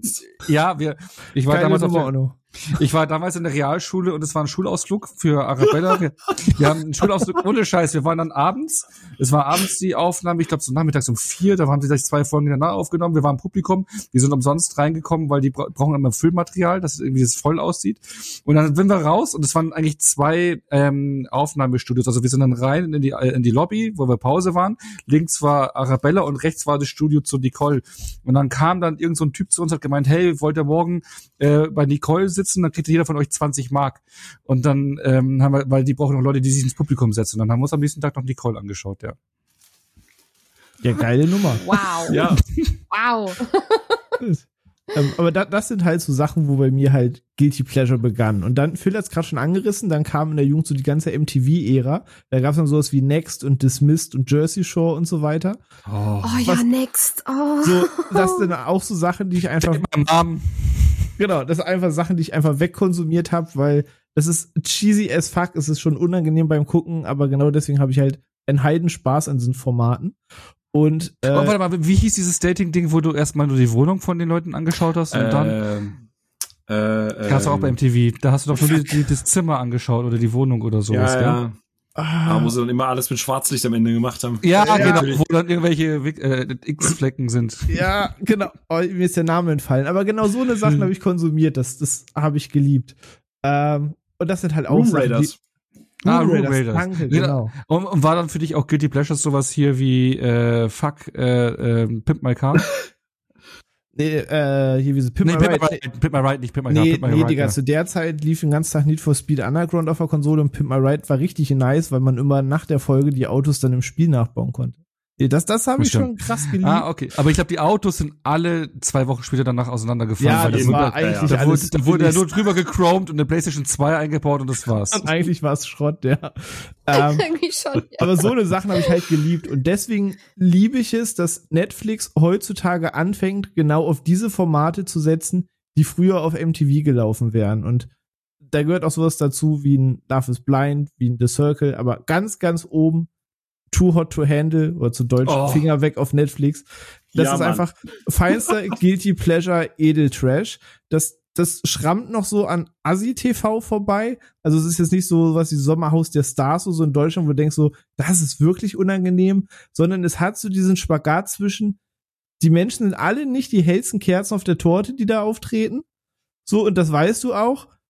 Aber sie sind sympathisch genug, dass es dir Spaß macht, ihren sehr kruden, oberflächlichen Weg mitzuverfolgen. Und irgendwo dazwischen befindest du dich als Zuschauer, zwischen Fremdscham, Voyeurismus und noch irgendwie ganz geil finden, was da gerade passiert. Und das Bitte ist, sag bitte Googles ab und zu, ob die noch zusammen sind. ja, auf jeden Fall. Das ist immer das Erste, was ich in einem Staffelfinale mache, zu gucken, ob sich irgendwer davon gehalten hat. Ähm, und das ist einfach saudummer Spaß. Ähm, aber gucken wir auch gerne immer hier zusammen daheim und ich habe da einen Heidenspaß an sowas und da könnte Hast ich du mal halt Selling Sunset geguckt? habe ich auch schon geguckt, ja, mag ich ja, auch. das, Das ist auch, auch auf einem guten Weg, sag ich mal, auf einem guten Weg. Ja. Ich kann's, ich kann's irgendwie so bis ähm, in einer gewissen Art verstehen. Ich mag zwar diese, diese, diese Dating-Sachen und so nicht mehr wirklich, die, die mochte ich als Teenager schon irgendwo, aber heute ertrage ich es irgendwie nicht mehr. Aber ich habe zum Beispiel einen Softspot für äh, Casting-Shows, wenn irgendwas ähm, Künstlerisches involviert ist. Ich habe super äh, viel auf Viva und MTV damals eben Project Runway geguckt. Also quasi Casting-Shows oder Germany's Next Topmodel nur halt für Designer, ja, also Modedesigner. Genau, und ich, ich, ich finde es eigentlich krass unerträglich, was die Leute dazu kommentieren. Und ich rege mich die ganze Zeit über die Judges auf. Ja, aber das ist ja aber das Geile einfach, daran. Und ich habe halt auch einfach m, immer mega Bock zu sehen, was die eigentlichen künstlerischen Produkte dann sind, die rauskommen. Die eigentlichen Designs. Das ist das, was ich eigentlich halt mit am meisten sehen will. Und außerdem, ich guck's auch irgendwie so ein bisschen für Tim Gunn, weil Tim, ja, bester Mann. Ja. Das ist auch so ein bisschen wholesome Content. Also es ist halt, es unterhält dich ja immer noch. Es regt dich ja nicht nur auf, sondern es hat auch immer noch was Unterhaltenes dabei. Einerseits fühlst du dich nach dem Gucken immer wie die Krone der Schöpfung. Das ist immer ein ganz netter Beieffekt. Ähm, aber die Leute mag man ja auch irgendwie. Also es steht und fällt auch damit, dass im Cast Leute sein müssen, wo du denkst, ey, du bist wirklich nicht helle, aber du hast das Herz am rechten Fleck. Und das, das macht diese Serien aus. Und dafür habe ich halt einfach einen riesig großen Sweet Spot. Ich sage, da können noch vier, fünf andere Serien aufzählen, aber dann geht das hier alles viel zu lang. Ähm, aber das ist so ein ganz großes Guilty Pleasure. Ähm, und ansonsten, wenn ich jetzt noch auf Filme münzen muss, weil theoretisch über Filme reden, Battleship es ist schon auf dem Papier eine dumme Idee, einen Film zu Schiffe versenken zu machen, aber der Film macht das Beste draus und du darfst keine Sekunde nachdenken, was da passiert, aber ich habe einen Heidenspaß daran. Ähm, der ist auch auf Twitter genannt worden, glaube ich, ein oder zweimal. Der, ja, den äh, hab, der scheint bei vielen ja, Leuten auf Ralf der Liste zu stehen. Ja, klappt für mich da super rein. Dann die andere Frage, ob das als Guilty Pleasure zählt. Meine Freundin sagte schon, eigentlich war das in unserer Jugend zu populär dafür, aber ich nenne es trotzdem mal ein Riesenspot. Ich habe die in der Jugend drauf und dran geguckt. Ich kann sie auch heute noch gucken. So diese ganzen Stoner-Kiffer-Filme wie How High, Half Baked, Hip Hop Hood, die Friday-Reihe, Barbershop, Harold and Kuma. Ganz große Liebe dafür. Müssen wir auch nicht drüber sprechen, dass es keine große Filmkunst ist, aber ich liebe den Vibe, das Setting, die Sprüche darin und alles ist ganz groß. Ähm, ja. Und ich könnte jetzt noch Camp Blood nennen, aber das kennt, glaube ich, wirklich kein Schwein und genau deswegen ist es auch so toll. Ähm, das hat was mit Blut zu tun, Onno? ich glaube, der, der könnte sogar eine Onnos Radar vorbeigehen. Also Camp Blood ist ein Film, der zum Beispiel acht Rollen besetzt, obwohl er nur fünf Darsteller hat. Und dann spielen Leute einfach eine Rolle doppelt und versuchen ein bisschen mit verstellter Stimme zu sprechen, damit es nicht auffällt, dass es die gleiche Person ist. Du denkst, das ist irgendwie krasser Meta-Kommentar und nein, sie hatten einfach keine weiteren Darsteller mehr. So, so, auf, so, wie, auf so einem Level spielt das. So wie unser Podcast, weil eigentlich ist ja nur Phil da. Äh, genau, der einfach ein der spricht, die, genau, der spricht uns alle. verschiedene alter Egos hat und genau. So ist, so ist der Film auch. Aber, aber ist das dann unser so, Podcast eigentlich Split? Ja, ja, so quasi. ja, ja. Aber ich überlege Pass auf, das macht Christopher Nolan gleich noch einen Film daraus. Also ich überlege euch noch irgendwas, also man könnte so viele Sachen nennen, aber man möchte auch keinen Monolog halten. Aber ich sage gerade dieser Reality-TV-Stuff, große Liebe dafür. Ich würde das mal aufgreifen, weil äh, ich würde diese äh, Serienliste gerne noch um, um Food- und Kochshows ergänzen. Also so Ugly Delicious, Chef's Table, Sumbos, Just Desserts, The Chef Oh ja, Sumbos. Macht eine neue ja. Staffel, Leute. Nee, machen sie nicht, leider. The Chef Show oh. mit John Favreau, ne? Oh. Äh, der ja quasi die Serie zum Film Chef, was ich absolut empfehlen kann. Ganz, ganz, ganz fantastischer Foodfilm. Und natürlich noch Somebody Feed Phil. Ähm, ich liebe einfach Aus namensgebenden Gründen. Absolut. Aber ähm, nee, ich, ich bin einfach so, dieses letzte Stückchen Hoffnung, das ich in die Menschheit noch habe, ist, dass wir irgendwann alle herausfinden, dass das, was uns alle verbindet, Essen ist und dass Essen eine sehr tolle und gesellschaftliche und gemeinschaftliche Sache ist. Und deswegen liebe ich es einfach, obwohl ich total unfähig bin, ordentlich zu kochen, liebe ich es äh, einfach zu gucken, was man alles Kreatives, Tolles, Leckeres machen kann. Teilweise auch mit sehr wenig Aufwand. Und Somebody Feed Phil ist halt so, du guckst dem Typen halt zu, wie er halt irgendwo durch äh, keine Ahnung, äh, vietnamesische Straßen läuft und da irgendwie Food, äh, Street Food isst und dann den Leuten näher kommt und mit welcher Begeisterung die da irgendwie traditionelles Essen von der Ur Urgroß um. Also so richtig auf die äh, so zu versuchen, irgendwie zu rechtfertigen, dass die gerade 20 Schrimp da ins, ins Öl kippt.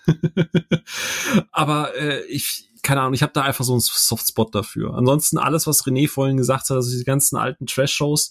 Und ich muss gestehen, ich muss gestehen, ich gehöre leider zu der Fraktion, die guckt sich dann halt auch den ganzen, die, der guckt sich auch Sommerhaus der Stars an, der guckt sich auch das Dschungelcamp an. Äh, wir haben da ja auch auf dem Discord äh, extra einen Trash-TV-Kanal gemacht, weil René irgendwann es nicht mehr ausgehalten hat. und äh, bin leider, leider, leider bekennender Trash-TV-Gucker und das ist tatsächlich was, wo ich das Guilty in Guilty Pleasure wirklich wörtlich nehme, weil ich schäme mich so eine was ist da dein Favorit? Was ist da bei dir ganz oben, wenn du es ranken müsstest? Oh, das wechselt immer. Das Problem ist immer, das ist ja immer sehr, sehr, sehr getrieben von einem Cast, den du halt einfach da drin hast.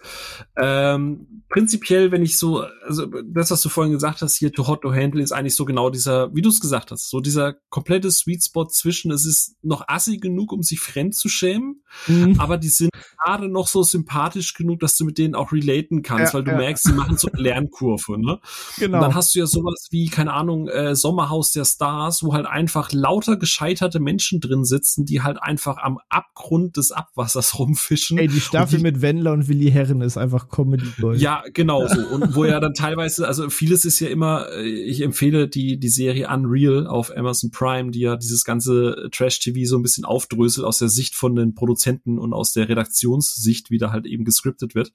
Und wenn halt selbst die Redaktion dann teilweise irgendwie sagen muss, wir haben da Material, das können wir wir nicht zeigen, weil diese Leute sich einfach so asozial verhalten, dass du es nicht mal mehr ins Fernsehen, also nicht mal mehr ins Trash-TV bekommst, dann ist so der Moment, wo ich sage, okay, ich bin hellhörig, ich möchte zugucken. So dieses, äh, dieses Bild, das René von vielen Menschen hat, ich, ich muss das sehen. Ich bin ein visueller Mensch. Also mir reicht es nicht, das zu hören, ich muss das sehen. ich sage, das ist der Voyeurismus, den man dabei empfindet. So, ich kann genau. das komplett nachfühlen. Und manchmal kommen dann halt immer auch Perlen. Also gerade beim Dschungelcamp muss ich gestehen, und jetzt, jetzt kommen diese Sünden, die man wirklich mal beichten muss. Ich fand diese, die Staffel dieses Jahr relativ spannend und ich habe Harald Glöckler zum Beispiel immer so als sehr, sehr, sehr weirde Figur äh, gesehen. Und natürlich weiß der, wie der sich inszeniert. Natürlich weiß der Mann, wie er eine Geschichte erzählen muss, damit man da entsprechend beim Zuschauer ne, eine gewünschte Reaktion erfüllt. Aber ich fand das trotzdem sehr, sehr spannend, von ihm mal so ein bisschen diese menschliche Seite zu hören. Und das muss ich dann gestehen, deswegen mag ich das Dschungelcamp. Das ist schon ausgelegt auf dieses Ekel und du musst jetzt da Dschungelpisse trinken und so. Aber es gibt sehr, sehr, sehr gute Momente da drin und es gibt auch sehr menschliche Momente. Und da muss ich sagen, das, deswegen gucke ich es tatsächlich wirklich sehr gerne. Da so geht's nicht nur um den Absatz. Germany's Next Topmodel? Ja, auf jeden. Gucke ich ab und zu immer wieder rein, aber da fehlt, irgendwie klickt's dann doch nicht mehr so ganz, muss ich Nee, doch, da hat, sich, da hat sich auch so ein Sweet Spot entwickelt für einfach so ein Einblick in diese Welt, plus es ist krass over the top überzeichnet, plus irgendwie kannst du noch mit den Teilnehmern relaten. Das, das geht auch sehr gut. Ja, das, ich glaube, also die ganz cringy, ich verwende den Begriff so ungern, aber diese ganz fremdschämigen Sachen, die, die kann ich tatsächlich nicht. Ich glaube, das, das in Anführungszeichen krasseste in die Richtung, was ich wirklich ganz, ganz viel geguckt habe. Inzwischen nicht mehr, einfach weil ich keinen Fernseher mehr habe ähm, und nicht mehr normal fernsehe. Aber ähm, was ich mit meiner besten Freundin einfach, das war Programm. Jeden Samstagvormittag haben wir My Perfect Wedding Dress geguckt und haben uns das Ultradrama von von äh, Bräuten und ihren Müttern und Familien und was weiß ich was gegeben über dieses dumme Kleid. In Ist das auch sowas wie Say Yes to the Dress und so? Ich muss gerade an ja. Frank den Wedding Planner auf ProSieben denken. Ja, also das ist halt wirklich so dieser eine, dieser eine Brautkleidsalon und äh, in, in dem das stattfindet, wo dann halt Leute kommen mit, ich möchte gern für so gefühlt 100 Dollar, aber das perfekte Kleid oder so und dann äh, mega viel hin und her und wie halt die die Verkäuferinnen versuchen irgendwie verzweifelt diesen absolut unrealistischen Wünschen teilweise gerecht zu werden und wie dann von der Mutter nur kommt, nee, das kannst du so nicht machen und aber vom Vater kommt, nee, das ist doch super so und was weiß ich was keine Ahnung warum, aber das hat uns halt voll mitgenommen und das war bei uns dann halt absolutes Standardprogramm. und das. Onno, bei dir so? Welches ja, Onno ist so verdächtig ruhig. ja, ich kann da null mitreden. Da bin ich komplett raus bei den ganzen Gedönse. Zählt Jerks äh, eigentlich noch als Guilty Pleasures das schon deutsche Leitkultur? Was für ein Ding? Jerks. Ach so, uh, ja, schwierig. Christian Ulm Fariadim, auch großartig. Viel Liebe dafür. Oh, Onno, erzähl mal. Darf ich wieder über Filme reden? Oh. Ja, dafür sind wir eigentlich da. Genau. Nee, ähm, ich habe es bei mir so ein bisschen zeitlich unterteilt, weil wir ja vorhin den Zeitfaktor hatten eben gerade auch Sachen, die man, wo man, glaube ich, auch noch so eine nostalgische Verklärtheit hat. Also ich habe auch so ein paar Filme dabei, die habe ich lange nicht mehr gesehen, manche schon. Also bei mir äh, aus den 80ern, ja, da ragen noch so ein paar äh, Canon-Films-Produktionen raus. Ähm, und zwar wie zum Beispiel ein Film, ich, ich habe ihn als Kind abgefeiert. Ich äh, war Fan der Spielzeugfiguren. Ich war Fan von den Filmen.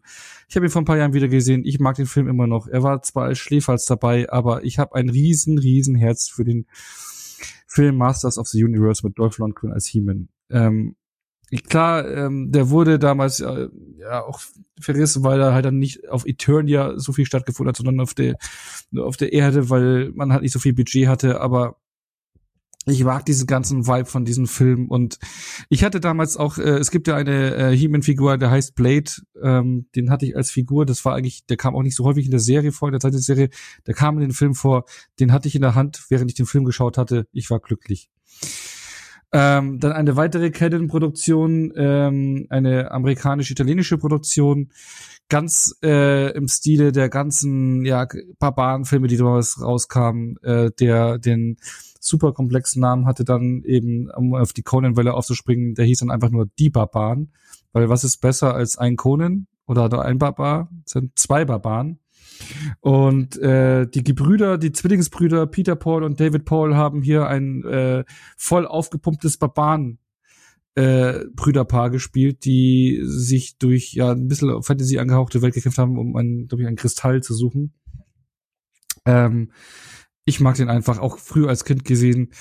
Äh, genau, und da fällt mir noch eine andere äh, ähm, Canon Filmsproduktion ein. Das wird mir auf jeden Fall der René zur äh, Seite pre äh, brechen, das weiß ich jetzt schon. Ähm, ich weiß nicht, ob man den auf Guilty Pleasure betiteln kann, aber großes Herz auch für äh, Over the Top mit Sly Stallone als ähm, Armdrück.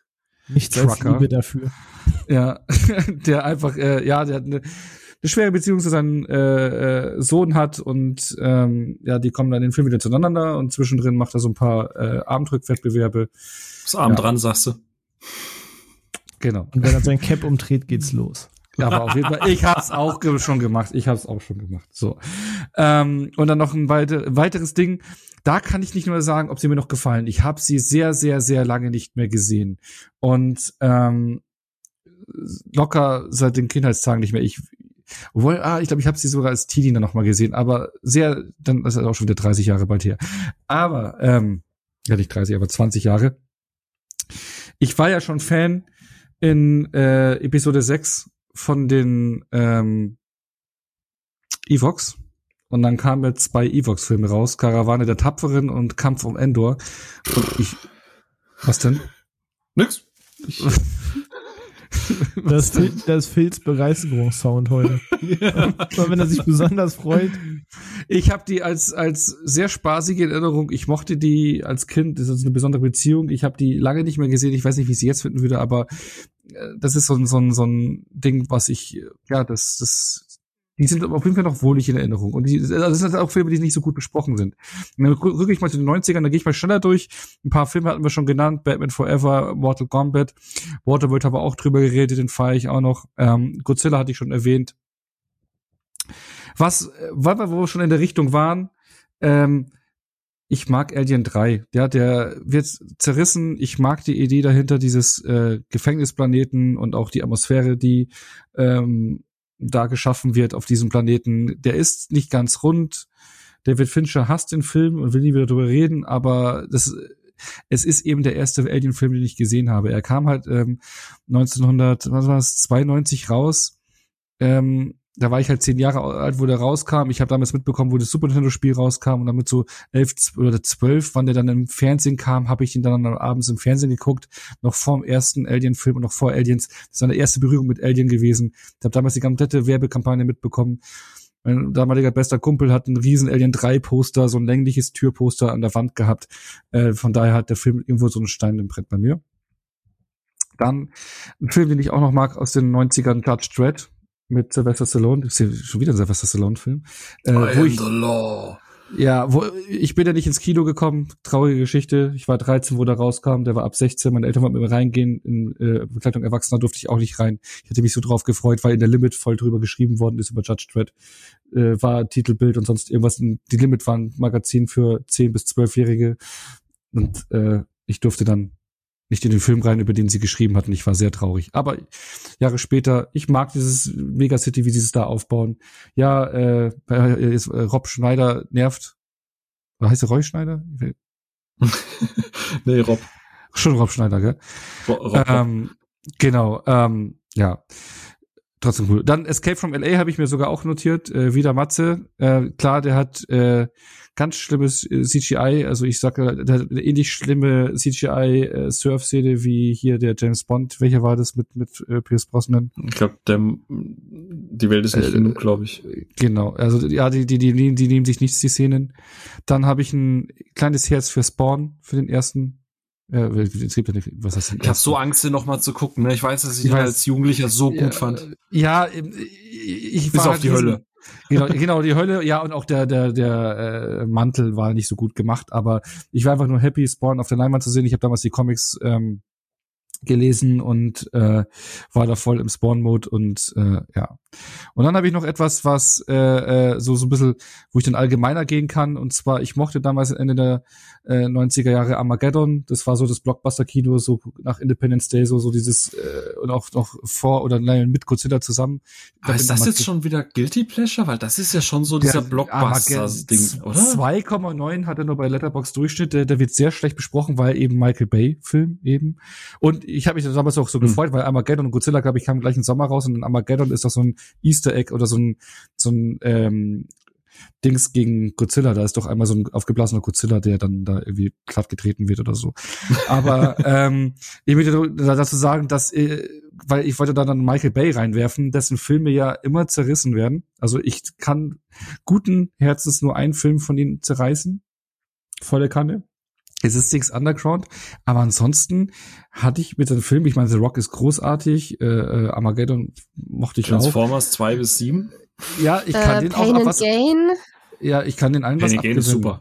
Ja, ich kann den Transformers-Film, glaube ich, mehr abgewinnen, als ich, als, als ich, äh, ähm, als man sollte. Und weil ich glaube, also die, auch den letzten, den ich im Kino gesehen hatte, fand ich echt okay. Also ich kann, ich kann die sein lassen, was sie sind und da irgendwie Spaß mit haben.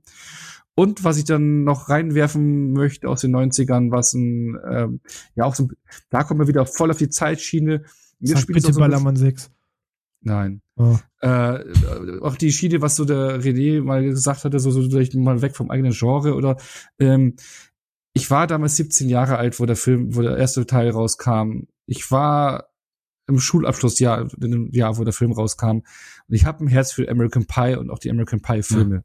Ne? Also es ist genau, ich glaube, ich glaub, jede Generation hat halt so ihren Teenie-Film und das ist halt meine Generation. Und äh, wenn ich die Filme schaue, ist es wie so ein Klassentreffen, hm. so ein Zurückkommen in die damalige Schulzeit und sowas, in meine Jugend, in meine Teenagerzeit. Das ist für mich so, geht einher. Äh, und ich rede jetzt nicht von den ganzen Spin-off-Dingern. Aber eins bis drei sind schon geil. Ja, ja, das ist auch das Klassentreffen fand ich gut. Das hat echt, das Klassentreffen war schön. Und ähm, ja, aber oh Gott, ich habe so viel Filme aufnotiert, ich gehe jetzt mal viel Ein schneller Film durch. Wie warmer Apfel. Wollte gerade René, falls es falls es dich tröstet, ich habe tatsächlich ich habe den von Hast dir genannt. Ballermann tatsächlich, auf der Liste? Ich habe den tatsächlich auf meiner ja, Liste stehen. Also, ja, alles gut.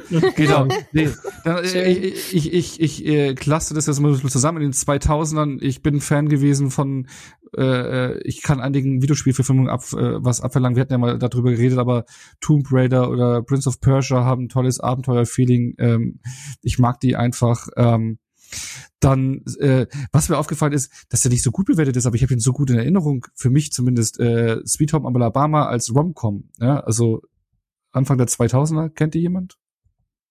Oh, das ist schon wirklich, also ich habe ihn gesehen, ja, aber es ist zu lang her, um da richtig ich mochte, was zu sagen. Äh, hier, da spielt hier Dings, wie heißt sie, fuck, äh, Reese Witherspoon, glaube ich, mit, wo sie in New York jemanden heiraten will, der Typi, der hat auch bei irgendeiner Arztserie mitgespielt ähm, und den will sie in New York heiraten, muss zurück ja, nach Patrick Alabama. Dempsey, genau. Genau, genau, muss zurück nach Alabama mit ihrem Ex-Mann, weil sie da die Ehe noch nicht, also weil sie noch nicht geschieden sind per Papier.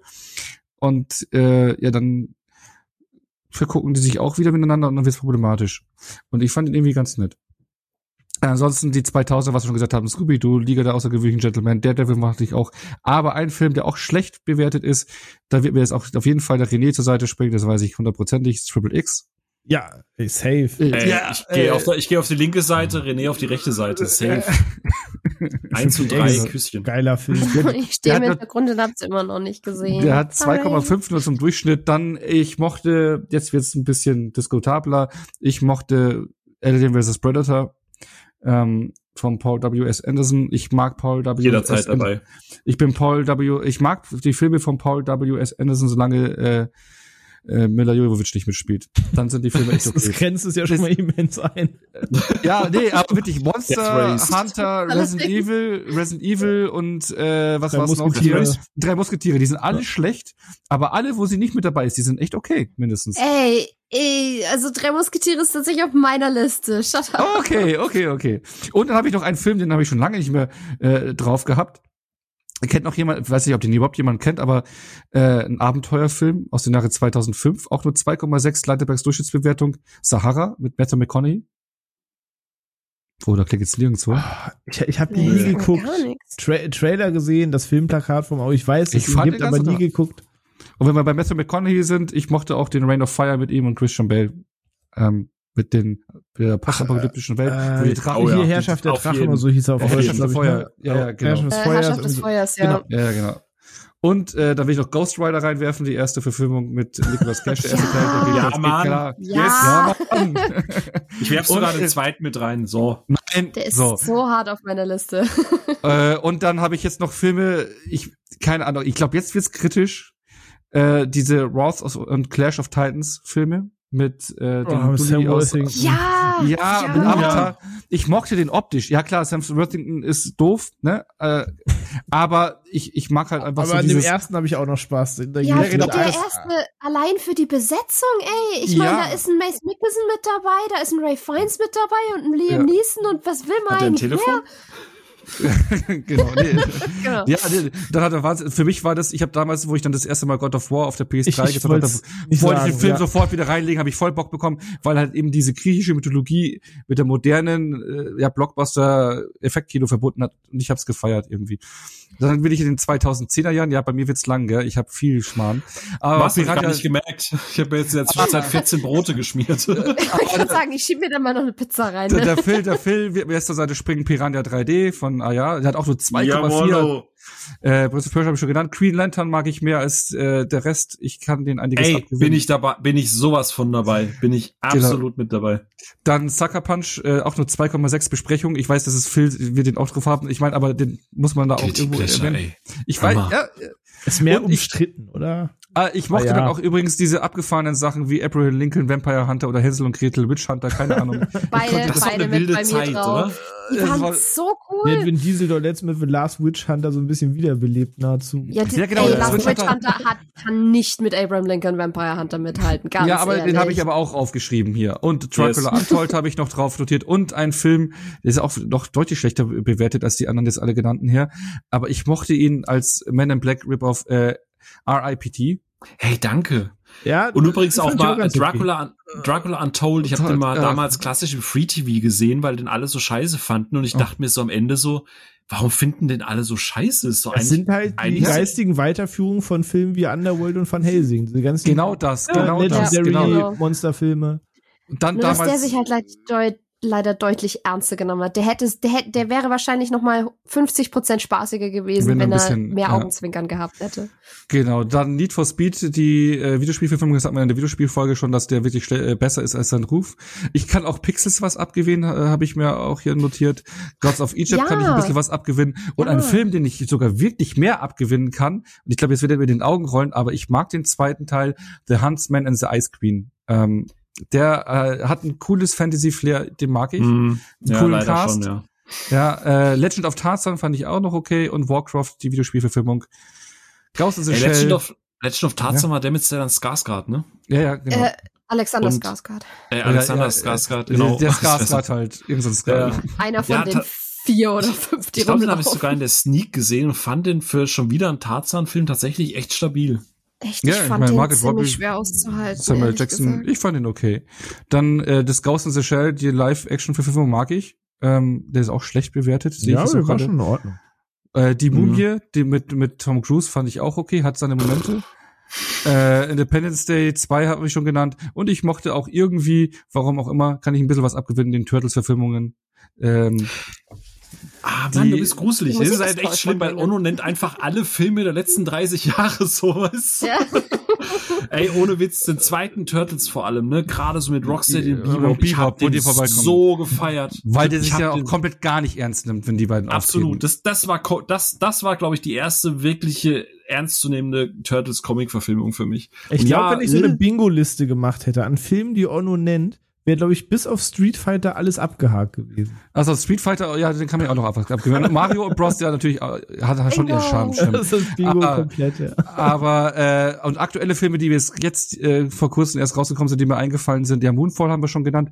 Dann, ich sehe das, der neue Texas Chainsaw Massacre, der ist auf Netflix gekommen ist, hat eine 2,0 Durchschnitt mittlerweile bei Letterbox. Ich fand ihn halt tatsächlich deutlich besser, weil er schon mir persönlich schon gut Spaß gemacht hat. Aber ich bin eben eh Fan ich mag halt das Franchise irgendwie. Ich habe ja auch noch äh, den dritten Teil, hätte ich jetzt auch noch erwähnt, den finde ich auch deutlich besser äh, als den Ruf. Äh, äh, Leatherface, Texas Chainsaw Massacre 3, wo ein ähm, junger, äh, ich vergesse seinen Namen immer, äh, immer wieder, äh, äh Aragorn.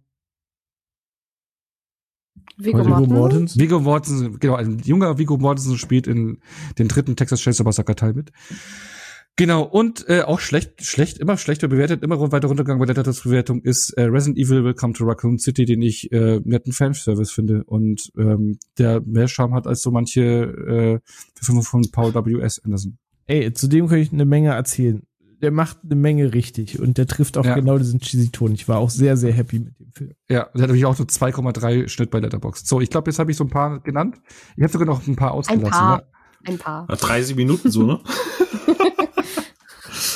Ja, das ist ein eigener Podcast. Honest Listen. Aber meine ja. ist auch lang. Also ich versuche es kurz zu fassen, aber meine ist auch lang. Da bin ich froh. Da, da mache ich, da mach ich noch zum Abschluss nachher, weil bei mir stehen, glaube ich, nur irgendwie so zehn Filme drauf. Okay. Aber nur for the record, äh, schlechte Videospielverfilmungen und Street Fighter wurde bei uns auch wieder genannt. Ähm, ja, von Flo, glaube ich. Ne? Kommentaren. Ne? Ja. Und ähm, was mir jetzt aufgefallen ist, äh, bei meiner Liste so ein klein bisschen, da ist nochmal so eine eigene Unterkategorie mit dabei, die sich so ein bisschen überschneidet mit der, der Guilty Pleasure Definition oder dem Guilty Pleasure Empfinden von ähm, Archangel bei uns. Die sagt, für sie sind die Guilty Pleasures so die, die Simp-Filme, wo sie mal wieder irgendwie Filme oder Serien einfach nur wegen dem Schauspieler oder der Darstellerin, die halt gerade so im Fokus ist und die sie gerade feiert und, und sehen will, anschaut und sich dann denkt, ich könnte eigentlich was Besseres gucken oder was Neues gucken oder was auch immer und ich will trotzdem einfach nur wieder Ewan McGregor zugucken. Und da habe ich auch ein paar Filme auf der Liste, habe ich festgestellt. Also zum Beispiel ähm, Ghost Rider, den mag ich inzwischen auch wahnsinnig gerne, einfach wegen Nicolas Cage, Cageisms, wegen ziemlich coolen Effekten, seien wir ehrlich ich guck den auch alleine einfach nur für die Szene, wo er verwandelt und ähm, na, wie heißt er? Äh, der ewige Cowboy Hollywoods, ähm, der alte Ghost Rider im Film. Helft mir bitte. Da musst du jetzt alleine durch. Was? Ach, komm schon. Was? Peter Fonda? Nein, nein, nein, nein, das, der spielt den Teufel. Stimmt. Ähm, hab, der, der den Carter Slade spielt, also den, Sam den Friedhofswärter. Sam Elliott, danke. Oh. tu ich doch. ja. ähm, wo einfach nur Sam Elliott und Nicolas Cage als verwandelte Ghost Rider nebeneinander durch die Wüste reiten slash fahren. Allein für diese Szene gucke ich diesen Film immer wieder an. Aber ich habe ihn halt auch bestimmt 10, 15, 20 Mal geguckt, als ich so 16, 17 war, weil ich wahnsinnig auf Best Bentley als Blackheart stand und ich weiß, wie unfassbar edgy Teenager das ist, aber das ist dann halt so mein, mein Simp Guilty Pleasure Film. Und die gucke ich auch immer noch, vielleicht so ein ganz klein bisschen deswegen an. Aber ich mag ihn einfach. Darf ich mal kurz gerne. fragen, warum mag keiner Ghost Rider 2? Ich meine, hallo, ein, ein, ein, ein pissender Feuerstrahl. Also entschuldige mal, was kann besser werden? Das ist ironischerweise, habe ich den nie geguckt, weil als er rauskam, hatte ich den ersten gerade gesehen und habe den ersten mehr oder weniger ernst genommen einfach altersbedingt und ich wusste es nicht besser. Aber der war für mich halt so ein krass emotional behaftetes Ding, was ich ernst genommen habe. Und dann kam der zweite. Woche und das bei war so, gekauft. Hm. Ja, danke. Nee. Für mich ist das Ghost Riders 2 ist, ist, ist, ist das einzige, was wir jemals, oder nichts kommt mir näher an Crank 3 ran als, als Ghost Riders, als Ghost Rider 2. ist einfach, also dieser, allein für den Schaufelbagger lohnt sich der ganze Scheißfilm, ey. Ey, Niklas Cage das ist schon, Liebe. Das ist also. schon irgendwie ziemlich awesome. Also ich werde mir den auch noch angucken und diesmal werde ich ihn wahrscheinlich feiern. Ähm, dann aus einem ähnlichen Grund, einfach weil ich Zeit mit den Charakteren und bestimmten Darstellern verbringen will und wollte ist eine Serie, die die hat wahrscheinlich keiner von euch gesehen. Das ist die 2006er, sind wir wieder bei den früheren 2000ern, die 2006er ähm, BBC Robin Hood Serie. Mit unter anderem Richard Armitage als Guy of Gisborne. Und allein der mit äh, langen schwarzen Haaren als äh, edgy Bad Boy Charakter war damals so Grund für mich, das anzugucken. Und ich weiß heute, dass das eigentlich echt schwer anzuschauen ist, weil die Dialoge sind so cheesy geschrieben, die äh, das, die Sets sind jetzt nicht gerade der Burner, die Production Value ist echt ziemlich niedrig für die BBC und allein das Kostümdesign ist eigentlich traurig wenn da in angeblichen Mittelalter dann Leute in ähm, Biker-Lederjacke, also kaum abgeänderter Biker-Lederjacke und Jeans-Weste rumlaufen. Das ist halt schon, uh, aber ich mag die trotzdem super gerne. Und ähm, dann Twilight hatten wir ja schon. Ähm, die Hobbits werde ich immer verteidigen, bis auf den dritten, weil da bin ich auch ausgestiegen, dann irgendwie komplett. Äh, was ich auch richtig, richtig gerne mochte, wo ich nicht verstehe, wo, warum der so untergegangen, gefloppt ist oder was auch immer, war Mortal Engines. Weil ich yes. diese Idee yes. so Danke. gefeiert geh ich auch habe. Mit, geh ich auch mit, gehe ich auch mit. Also ich, also ich habe dem auch nur zweieinhalb gegeben, aber ich mag ja, den. Ich, ich, mein, ich habe dem Kino dreieinhalb gegeben sogar. Ich fand den echt Käse, aber das Worldbuilding ist großartig in dem Film. Ja, richtig. Ja ich guck halt einfach super gerne diesen ganzen Settings zu und auch dieser Showdown da an der an der Mauer im Himalaya oder was auch immer ist halt so cool. Ich feier das halt einfach total und und verbringe dann einfach gern Zeit in dieser Welt, weswegen der halt auch ab und zu mal guck, guck nie das Making of. Du wirst bluten vor Schmerzen, ich sag's dir. Okay. Da ist so viel Herzblut reingegangen, was alles auf dem Cutting Floor liegen geblieben ist. Die haben ah. jedes beschissen, die haben jeden Scheiß äh, Store, den du äh, auf die, äh, in London oben ist es, ne? Die haben die mhm. eingerichtet. Es gab Innendrehs. Jedes von diesen Schaufenstern oh. ist komplett durchdekoriert. Die haben die ganzen Stores aufgebaut. Jeder hatte mit angestellt. Es ist, dir blutet das Herz, wenn du siehst, was da alles rausgeflogen ist. Es ist so eine sofort. Schande. Und außerdem gucke ich einfach auch gerne Robert Sheehan zu, weil das meiner Meinung nach ein total unterbewerteter Schauspieler ist. Ich mag den super gerne in der Hauptrolle. Ähm, ja, was auch mit drauf gelandet ist, sind zwei Filme mit Melissa McCarthy, weil man ja offenbar die in nichts gut finden darf, so gefühlt. Ähm, aber die meiner Meinung nach, wenn sie nicht so einen Hang dazu hätte, in fürchterlichen Sachen mitzuspielen, eigentlich eine echt gute Schauspielerin ist und ich die eigentlich irgendwie mag, ist einmal The Happy Time Murders. Ich weiß, den hassen ziemlich viele. Ey, ich schäme mich so, dass ich da so viel Spaß finde. Da schäme ich mich Same. wirklich. Also da schäme ich mich auch. Also wirklich, die, der Humor dieses Films ist so unter aller Sau eigentlich. Und ich bin normalerweise auch überhaupt nicht für diese Art von Humor zu haben, weil der ja wirklich plump ist teilweise. Aber ohne Scheiß, da steckt auch wieder die Hansen Company mit dahinter. Und irgendwie treffen die immer einen Nerv in mir. Und da sind halt Lines drin, wie so, ja, da stand sie, ihre Haare so rot wie Feuer und ihr Körper so heiß wie Feuer. Und ich lach mir den Arsch ab, weil es so dumm ist. Näher an nackte Kanone kommst du halt auch nicht mehr. Und, und ja, und ganz ehrlich, da macht's auch Spaß, die Behind-the-Scenes-Sachen anzugucken, wie die einfach regelmäßig abgebrochen sind bei der, bei der Puppenspielerarbeit von diesen Szenen teilweise, weil es so abstrus ja. dreckig und dumm war. Also ich, ich hätte, ich wäre da gern mit am Set gewesen, weil die müssen Mordspaß gewesen haben. Und ich glaube, da kommt auch viel davon, weil da ausnahmsweise die deutsche Synchro den Film besser macht.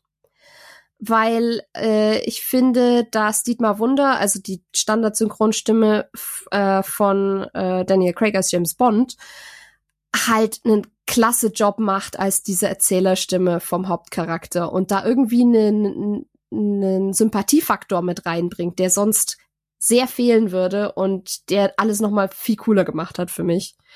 Und der andere äh, Melissa McCarthy Film, den ich auch sehr mag, wo ich den ich den ich verteidigen werde und den ich wahrscheinlich auch wieder angucken werde, ist ähm, äh, Life of the Party. Ich glaube, der heißt im Deutschen How to Party with Mom oder so. Ähm, ich weiß nicht mehr, wie der deutsche Titel ist, weil deutsche Titel sind fürchterlich.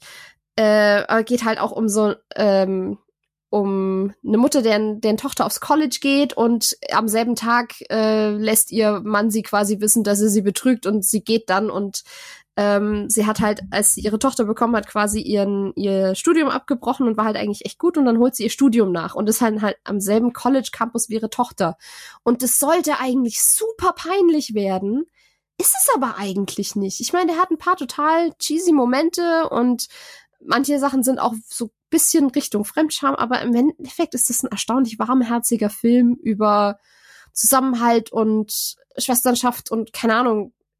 Der hat mich irgendwie total abgeholt und ist so ein Comfort-Film irgendwie geworden und den werde ich definitiv auch verteidigen. Darf ich, darf ich dann noch einen Melissa McCarthy-Film reinwerfen, hm? den ich empfehlen kann? Äh, kennt jemand von euch Can You Ever Forgive Me von ihr? Der steht noch auf meiner Watchlist.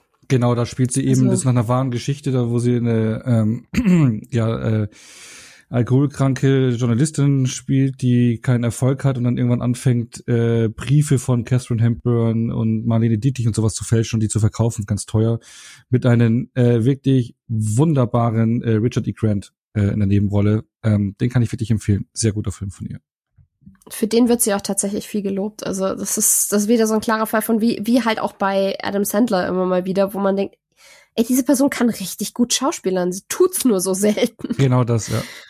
ähm, ja, dann auch auf der Liste gelandet sind die beiden Garfield-Filme, die Live-Action-Filme. Und deutsche ähm, Synchro mit Thomas Gottschalk.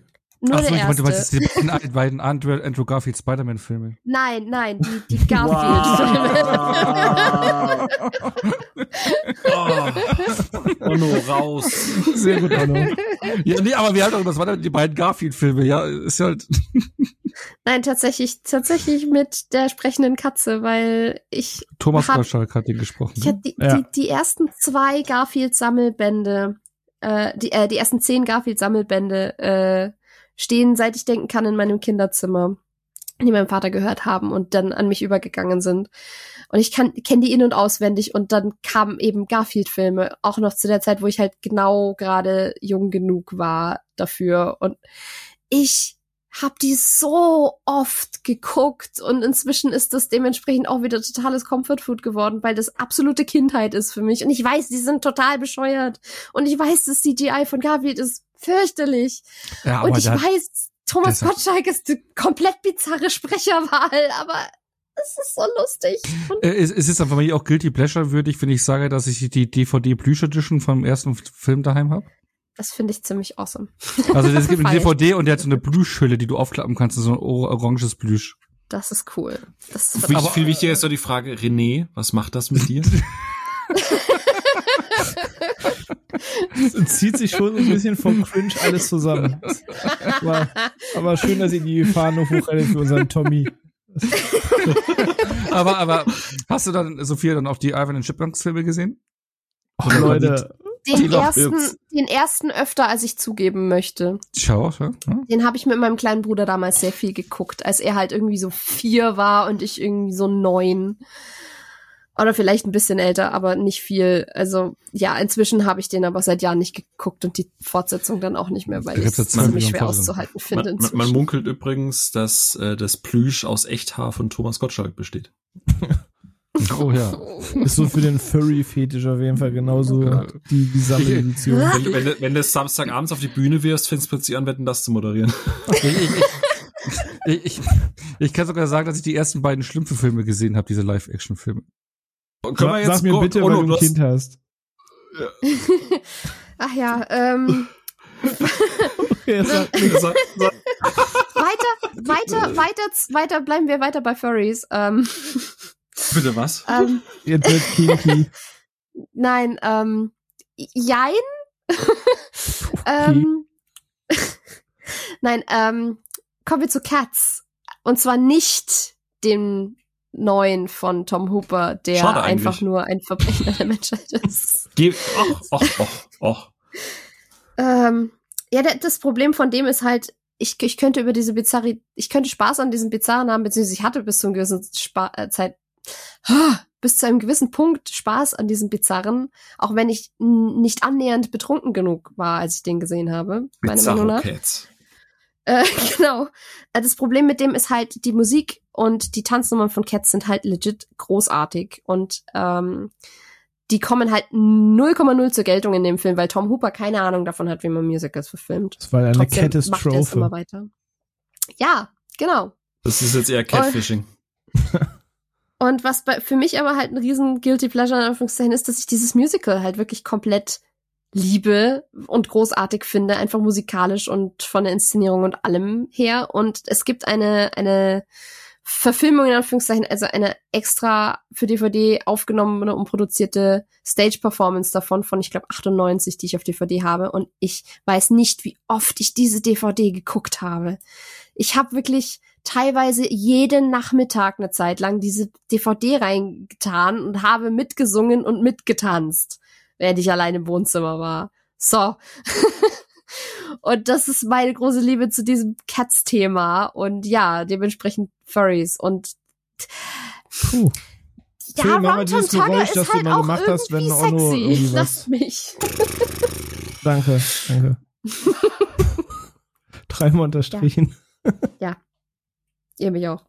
Ähm, selber Film, äh, auch noch ein Film, der super viel einfach für nebenher mit drin gelandet ist, der so ein, so ein, so ein Hintergrundfilm war, weil ich einfach mit den Charakteren abhängen wollte. Auch so in Teenagerzeit war der erste Percy Jackson Film. Ich habe die Bücher nicht gelesen Mhm, und mhm, ich weiß, mhm. viele Das mögen den irgendwie gar Ja, nicht, aber dieser. Roadtrip mit den verschiedenen Stationen, der so ein bisschen halt äh, griechische Mythologie abklappert mit Hydra und den Lotusessern und der kurze Stopp in Hades, wo Rosario Dawson die Persephone spielt, so ja, das ist schon cool. Aber ganz kurz Trivia, bevor ich es jetzt vergesse. Äh, habt ihr Mhm. mitbekommen, dass dazu auf Disney Plus eine Serie kommt?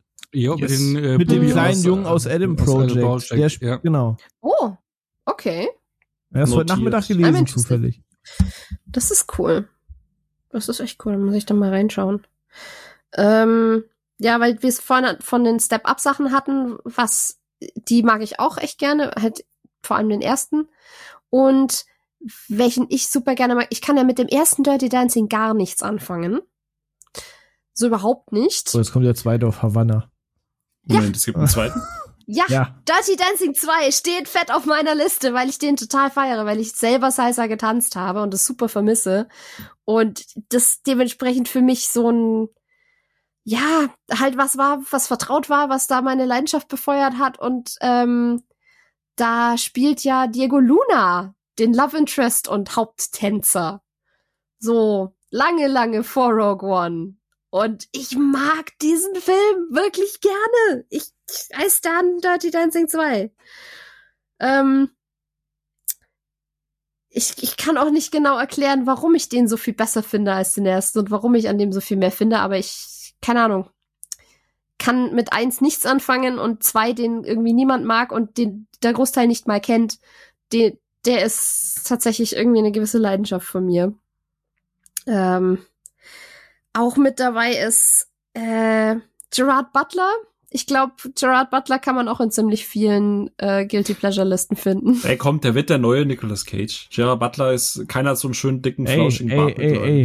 Nee, das, das, das, das, Ich- kannst ich du muss- nicht, das kannst du nicht sagen. Das wird Nicolas Cage nicht gerecht. Das, das stimmt. Und ich finde aber, er hat ja selber irgendwie mal gemeint, dass er weiß, er hat seine Fans da draußen und er einfach, solange er arbeiten kann, so viel wie möglich raushauen will, was seine Fans gucken können. Was ich irgendwie eine total süße Einstellung finde. Äh, so nach dem Motto, give the people what they want, literally. Und äh, wenn das mehr von mittelmäßigen bis bekloppten Filmen ist, dann mache ich halt mehr mittelmäßige bis bekloppte Filme. Und da ist bei mir auf der Liste aber halt jetzt nicht irgendwie sowas wie Geostorm oder so, sondern Kautionskopf. der Kautionskopf. Ha, Ja. ich wusste es. Also ich war mir nicht sicher, ob du es die nackte Wahrheit oder Kautionskopf nennst. Mir war bewusst, einer der beiden wird sein. Ja, der Kautionskopf tatsächlich. Ich guck, ich guck ja wirklich wenig Romcoms, aber den habe ich ziemlich oft gesehen. Den habe ich jetzt wirklich seit Jahren nicht gesehen. Also ich müsste den echt mal zweitsichten oder halt zehn sichten, keine Ahnung. Aber den habe ich früher richtig viel geguckt, weil ich irgendwie die Chemie zwischen ihm und Jennifer Aniston ziemlich gerne mochte. Und der hat so ein paar wirklich witzige, bekloppte Abschnitte. Und ja, ich müsste immer wieder schauen, denke ich. Mal gucken, wie ich ihn heute finde. Ich habe so ein bisschen Angst, dass ich ihn überhaupt nicht mehr gucken kann und er mich nur noch. Ich finde, den kann man äh, wirklich nervt, machen. Aber der ist irgendwie einfach knuffig. Der kann nicht viel, aber ist einfach so, so, so ein typischer Sonntagnachmittag-Film irgendwie für mich. Und halt einer, der immer mal wieder irgendwie drin landet mit im selben Ding mit, weil das halt ein Riesending war mit meiner besten Freundin aus Schulzeiten, war ähm, Rache ist sexy. Oder im Englischen John Tucker Must Die. Der ist eigentlich fürchterlich von der Prämisse her. Und eigentlich sollte der nicht funktionieren, aber und ich find, würde ihn heute wahrscheinlich auch irgendwie ziemlich fürchterlich finden, aber damals habe ich den super, super viel geguckt. Müsste ich auch noch mal wieder schauen. Und ich glaube, das ist dann so ziemlich meine Liste. Ah, weil wir es vorhin hatten von Stirb an einem anderen Tag. Stirb an einem anderen Tag. Gerade dann so im Kontext mit James Bond Fandom und so. Man, man, man darf ja eigentlich gar nicht sagen, dass man den gut findet, aber ich mag den ich weiß, ich. bekloppt, aber ich mag den. den. Das unterstreiche ich. Der hat eine meiner liebsten Szenen in einem Bond-Film aller Zeiten. Wo Wenn er einfach Halle Berry aus dem Wasser steigt? Nein, wo er aus dem Wasser steigt. Also, beziehungsweise aus dem Fluss kriecht. Also, wo er gerade aus dem Gefangenenlager zurückkommt.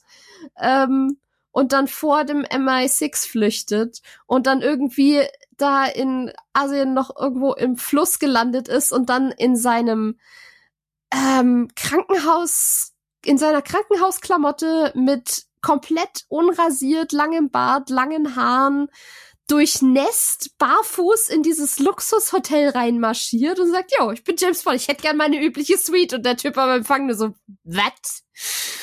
Ich liebe diese Szene und ich liebe vieles an diesem Film und der ist. Er ist ja Pierce Brosnan. Du, du, kannst das auch nur in einem Pierce Brosnan Bond machen, so einfach, weil, ja. weil, weil Bro, äh, Pierce kann, er kann das halt einfach. So, ja. Punkt aus. Solang, äh, wie gesagt, bin ja mit ihm als Bond aufgewachsen und das, er ist halt für mich so der Bond. Auch nicht Craig sehr, sehr mag und auch viele von den Älteren, aber für mich ist er Brosnan immer der Bond. Und schade, ja, dass er nicht so, so einen guten Abschlussfilm bekommen hat. Naja. Ja, das ist tatsächlich schade, aber ich, ich finde ihn auch nicht so schlecht, wie ihn viele reden. Ja, mhm. mein Gott, du hast diese CGI-Welle und so, das ist bescheuert, aber äh, der macht halt einfach Spaß. Ende. Ende der Geschichte. Und da sind halt viele Sachen drauf, die ich, die ich teile mit, mit Onno. Ähm, mhm. Ja, aber to be fair, ne, Ono hat halt so, was waren es, 90, 100 Filme gesagt? Ich glaube, also ich habe ich hab parallel immer Filme weggestrichen, während er die gesagt hat, deswegen ist meine Liste jetzt halt auch nur noch so, so glaube ich, drei, sechs, acht Filme lang. äh, ja, deswegen. Ja, ich, also ein, ein letztes Ding, was ich noch nennen muss, was ich auch irgendwie einfach sehr weiterempfehle, mal anzugucken, wenn man ein bisschen wirklich absurde Unterhaltung haben will aus dem deutschen Kino, sind die Bibi und Tina Filme von Detlef Book. Nee, komm, Guckt jetzt, euch die jetzt, an. jetzt ist, nee, komm, nein, jetzt nein, das alles hat irgendwo ein Ende. Wir haben nur noch, be bevor ich da jetzt noch was sage, wir haben noch was. Guck mal auf die Uhr, bitte. das ist meine Folge, ich höre auf, was ich will. Ähm nee, das ist tatsächlich, ähm, diese Filme sind absolut bizarr. Die sind super witzig, weil sie so übertrieben sind. Die Besetzung ist stellenweise echt crazy und das sind Musicals.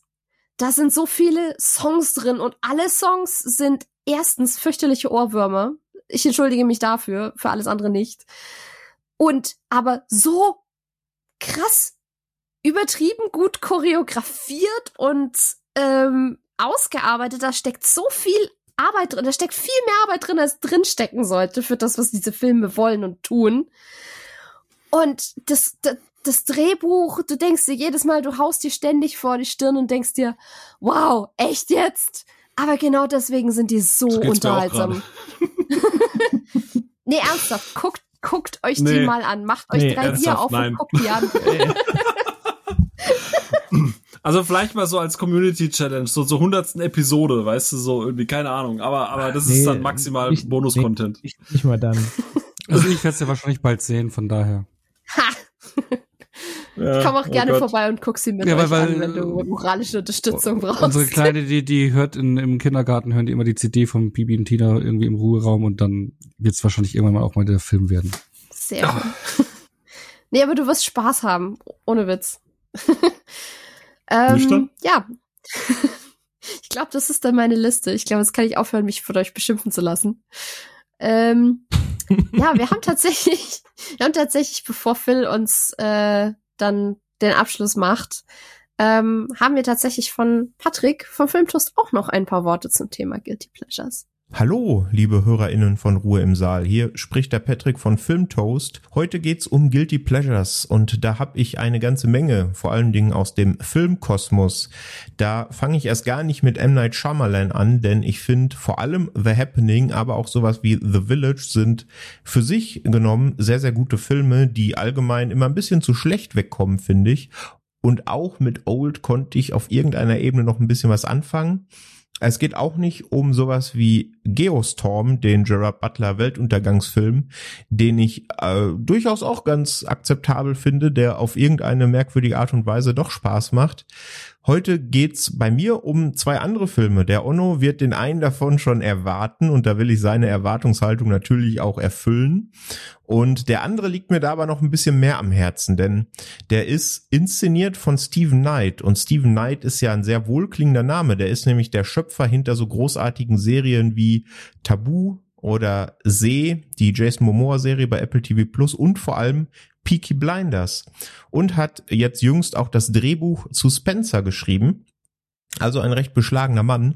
Und der hat vor zwei Jahren einen Film inszeniert, äh, für den er sich das äh, ja Interstellar-Pärchen, also Matthew McConaughey und Anne Hathaway, verpflichten konnte. Jason Clark spielt auch noch mit. Und das Ganze klingt von seiner Prämisse her eigentlich wie etwas, was ein durchaus sehr, sehr guter Film werden kann. Und ich würde ja nicht so weit gehen, dass er sehr, sehr gut ist, aber er ist zumindest gut und ich verstehe nicht, warum der immer so schlecht wegkommt. Die Rede ist von Im Netz der Versuchung zu Deutsch oder der Originaltitel Serenity. Da geht's um Anne Hathaway, die spielt Karen und die sucht ihren Ex-Mann Baker, eben gespielt von Matthew McConaughey, auf. Der lebt mittlerweile auf so einer kleinen Insel als Fischer und ja, ist da ein bisschen zu sehr dem Alkohol zugeneigt und lebt so in den Tag hinein. Irgendwas ist da offensichtlich mit ihm mal geschehen, ist auch sehr eigenbrötlerisch unterwegs und sie möchte, dass er sich um ihren neuen Mann kümmert, gespielt von Jason Clark, denn der misshandelt nicht nur sie, sondern auch den gemeinsamen Sohn von Baker und Karen. Und ja, äh, Matthew McConaughey schmiedet dann einen Plan, wie er dieser Bitte nachgehen kann. Und das Hauptproblem was im Netz der Versuchung hatte, ist sein Marketing. Denn wenn man sich jetzt, wenn ihr das mal googelt, den Filmtitel und euch das Plakat anschaut, dann sieht es aus, als wäre das irgendein 90er Erotik-Thriller, so ein bisschen in die Richtung. So Basic Instinct mäßig vielleicht, ist es aber überhaupt nicht. Es hat nichts damit zu tun. Es ist im Kern eigentlich ein Mystery-Thriller, der ein, auf einen wahnsinnigen Twist hinarbeitet, der mich auch ein bisschen umgeblasen hat. Ob der jetzt so logisch ist in sich oder nicht, das muss natürlich jeder für sich selber entscheiden. Das ist ja häufig so das Problem von diesen Twisty-Filmen. Aber mich hat der abgeholt. Ich habe ihn jetzt mittlerweile auch schon zum zweiten Mal gesehen und finde, der funktioniert einfach. Der macht Spaß.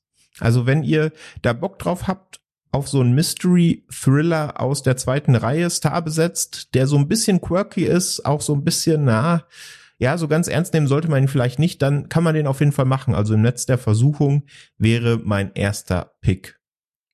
Ja, und dann muss ich natürlich meiner Erwartungshaltung gerecht werden, äh, beziehungsweise der Erwartungshaltung, die andere an mich haben. Äh, natürlich muss ich Hellboy nennen. Und zwar nicht äh, die, einen der Del Toro Hellboys von 2004 oder 2008, denn die kamen ja allgemein sehr, sehr gut weg und sind auch großartige Filme, sondern um äh, Neil Marshalls Hellboy äh, geht's jetzt. Neil Marshall kennt man von Filmen wie äh, The Descent, großartiger, klaustrophobischer Horrorfilm, wer den noch nicht gesehen hat, oder auch sowas wie Doomsday. Natürlich auch von sowas wie The Reckoning aus dem letzten Jahr, aber darüber hüllen wir mal den Mantel des Schweigens. Und ja, mit seiner Hellboy-Neuinterpretation hat er sich äh, David Harbour als Hellboy ins Boot geholt, den Stranger Things Star. Dann haben wir noch Mila Jovovich dabei, Ian McShane, Daniel Day Kim, also auch ein gutes Line-up, würde ich sagen. Und was mir an dem Hellboy gefallen hat, ist das Art Design. Äh, ich sag nur Hexe, also wer den Film gesehen hat, weiß, was ich meine. Und für alle, die es noch nicht, ähm, die den Film noch nicht gesehen haben, will ich es nicht spoilern. Das hat mir sehr, sehr gut gefallen. Die Effekte sind ein bisschen Licht und Schatten. Also er hat großartige praktische Effekte. Es geht auch sehr, sehr hart zur Sache für einen FSK 16, muss man sagen. Er hat aber auch fürchterliche CGI-Effekte. Darüber muss man dann, wenn man möchte, hinwegsehen.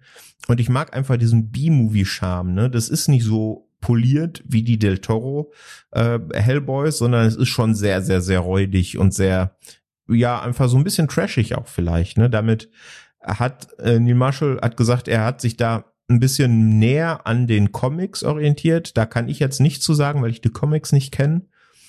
Aber bis auf die auch schreckliche Musikauswahl zwischendurch hat mir das eigentlich schon ganz gut getaugt. Also den kann man einfach mal so wegsnacken als so sehr, sehr, sehr harten, mit ein bisschen trashy Charme Fantasy-Film geht der schon ganz gut rein, finde ich. Ey, Patrick, ich mag dich, ne? Aber ey, nein.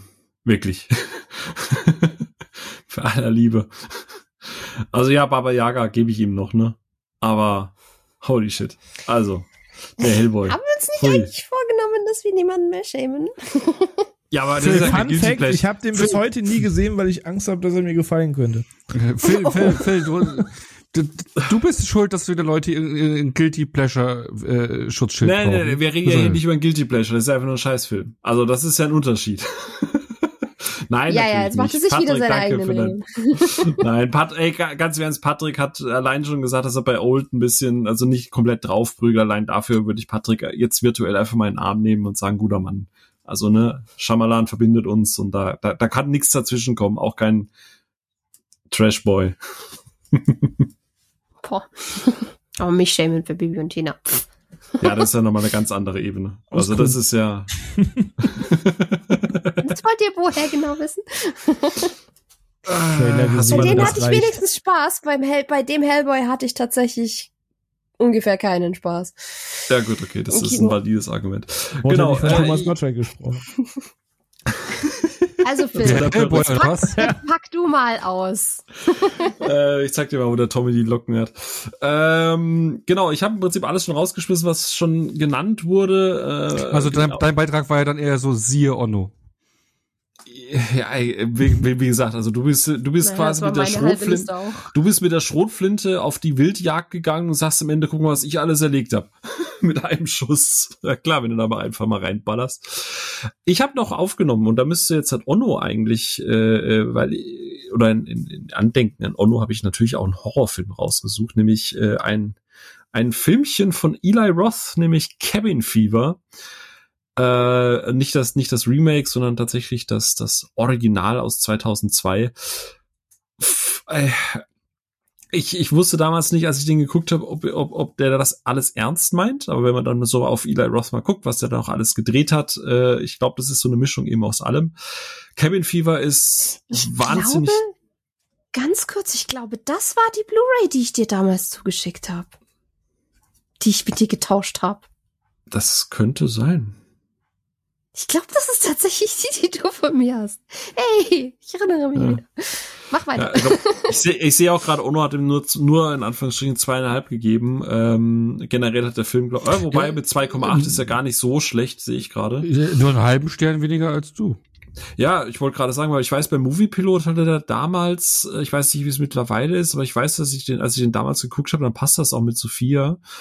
Ähm, da hatte der irgendwie einen Schnitt, also da geht's ja bis 10 und ich weiß, der hatte irgendwie eine Durchschnittswertung von 2,9 oder so irgendwas. Also der war richtig, richtig Bodensatz, also Top äh, Flop 100 aller Filme, irgendwie sowas. Ähm, und ich mochte den. Der ist so herrlich dumm, der hat so skurrile Situationen wie irgendwie ein Typ, der an die Tür klopft und die natürliche Reaktion ist, dass sie ihn sofort anzünden.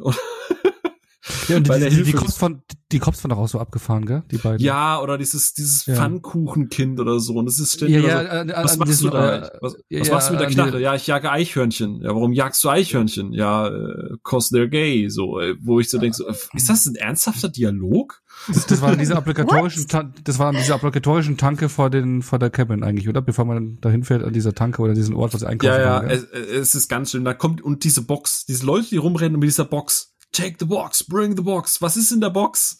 Keiner weiß, was in der Box ist. Also es ist, äh, Cabin Fever ist wirklich, wirklich schlimm, aber um Gottes Willen, ich habe einfach einen wahnsinnigen Spaß mit diesem Film. Der Ja. hat auch schön eklige Effekte, den kann man schon machen, Ja, finde ich. Was, halt, was man auf jeden Fall aber umgehen sollte, ist das erste Sequel, der zweite Teil, der ist Schund. Äh, also was der inhaltlich drin hat und sowas, das ist halt wirklich, geht gar nicht. Äh, und der dritte war dann äh, ja nicht mehr so schlecht wie das zweite, ein bisschen besser, aber Ja, keine Ahnung, habe ich, hab ich tatsächlich auch nie geguckt. Ich meine, äh, Cabin Fever hat so einen Moment, äh, die haben ja irgendwie diesen Virus, dass sie sich auflösen, dass sich die Haut löst und die das erste, was dieses diese, die- dieses Blondchen, dieses Klischee-Blondchen da drin macht, ist sich die Beine zu rasieren, so weinend, wenn sie sich die Haut abzieht. Es ist so dumm. Ich bin da gesessen, ich dachte mir so, heilige Scheiß, wie schlecht ist aber, das? Und ich aber hatte das echt tut Spaß. weh. Aber, ja, genau. Ja, ja. Aber das ist ein schöner, schleimiger Effekt. Der, der Effekt ist nicht schlecht gemacht. Das ist richtig, ja. Äh, dann, äh, was René vorhin schon gesagt hat und Das, das, ist kommt, wirklich kommt auf Onnos so schön glibberig Counter.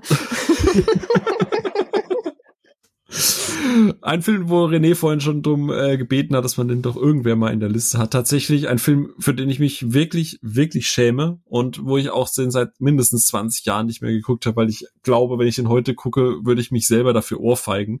Ballermann 6. Ähm, ne, ne Zeit, als als als ich, äh, mein, sagen wir mal, sehr viele Komödien geguckt habe, als ich von nackte Kanone über über gerade auch so Bully Bully Parade und und wann war schon, wobei das muss ich gerade kurz schauen, ich das jetzt auseinanderschmeiße, aber Schuh des Manitou war später, gell? 2001, 2000. glaube ich. Ja, okay, jetzt sagen wir mal so, es waren diese vier, diese drei, vier Jahresspanne, äh, wo ich alles mal so quer durch die Bank geguckt habe. Und Ballermann 6 ist ein Ach, René, hilf mir mal kurz. Wie, äh, ja, endlich normale Leute, so mit mit mit Hil Na, Hilmi Sülzer. Schön aus dem Eimer saufen. Der Ja. Putzeimer. Den habe ich im Kino gesehen. Tommy, habe ich ich, will saufen, saufen, Tommy, saufen. den hab ich sogar tatsächlich im Kino angeschaut damals. Ne? Oh, Also, krass. Ja. Ja. Mit Jürgen Also, Dresden, wirklich- der sich selber spielt. Ganz groß. Ja, ganz, also wirklich, wirklich ein, ein Uwe Ochsenknecht ist da dabei, Ottfried Fischer ist da mit dabei, äh, also, ja, du hast schon gesagt, Jürgen Drews ist mit dabei. Also es ist ein Knacki Deuser ist mit dabei. So, holy shit, wer kennt das denn noch? Also es ist wirklich schlimm und eigentlich sollte den Film auch niemand gucken, aber ich, ich habe ihn einfach mit auf die Liste gepackt. Es tut mir leid. Also für Ja, den schäme ich mich wirklich. aber, aber, aber das ist halt irgendwie wie Karl da auf Ibiza hier, ne? Das ist Ja, halt, oder äh, oder die ja, Bademeister Ja, genau. mit Bulli und. Ja. Ja, ja, es ist das gleiche bloß mit hier äh, Dingens ja. vom Vor allem ist es dann auch heutzutage schlecht gealtert, also gerade Ballermann oder auch so Schuh des Manitou und so weiter. Ne? Ich meine, früher fand ich die unfassbar lustig. Ich behalte mir das auch so im Kopf, aber man merkt, ich meine, Michael Herbeck hat ja auch selber gesagt, dass die mittlerweile ja persönlich angefeindet werden immer mal wieder, weil jetzt Leute anfangen, frühere Bully-Parade-Folgen äh, zu gucken und Schuh des Manitou und Traumschiff Surprise und sich jetzt offended fühlen und er sagt einfach, ja gut, andere Zeit und so, ne? Aber Ballermann 6 gehört halt auch mit dazu. Da ist so viel falsch einfach und äh, eigentlich darf man das nicht mehr gut finden. Ähm, Ja, demnach müsste ich eigentlich Schuh des Manitou auch so ein bisschen auf meine Liste packen. Aber ich, ganz Ja. ehrlich, ich habe für den auch immer noch irgendwie ein Herz, weil, ja. Ja. ja, Spannend. Bei Traumschiff Surprise auch einer der wenigen Filme mit Till Schweiger, wo, wo, wo ich ihn tatsächlich ertragen kann. Ah, gut, Ich glaube, es war Blatt. einer der ersten Filme meines Lebens, die ich wirklich ausgemacht habe und gesagt habe, will ich keine Sekunde mehr von sehen. Ich muss aber eine Sache muss ich Bully äh, Credits geben, gerade bei Traum, äh, Traumschiff Surprise. Visual Effekt technisch ist der wirklich sauber.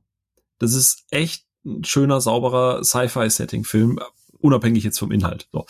Ähm, ihr habt vorhin schon Triple X genannt. Ich würde explizit gerne nochmal Return of Xander Cage, also der dritte Film nennen, mit dem ich auch unerwartet viel Spaß hatte, der natürlich komplett äh, sein Potenzial nicht nutzt. Ich meine, der hat Donnie Yen mit dabei, Chris Wu, ähm, Tony Ja und und also für so eine so eine dritten Teil von so einer Actionproduktion mit Vin Diesel hat er schon ein paar ordentliche Fights und Choreografien, aber am Ende ist dann doch noch viel zu viel geschnitten da drin. Und dass äh, Diesel mittlerweile halt auch keinen einzigen Stunt mehr selber macht. äh, gerade die Öffnungssequenz. Aber ich muss gestehen, ich mag den und gerade das, das Ende, wo man dann auch so die Brücke zum zweiten Teil schlägt und so, da, da, da war so im Kino so der Moment, da, da habe ich vielleicht ein bisschen applaudiert. So, weil ich es einfach so over the top scheiße fand, dass ich es echt wieder gut fand. Ähm, ja. Ich kann auch ein Teil was abgewinnen. Ich, ich fühle das. Sehr der erste ist für mich unerreicht, aber ich mag auch zwei und drei.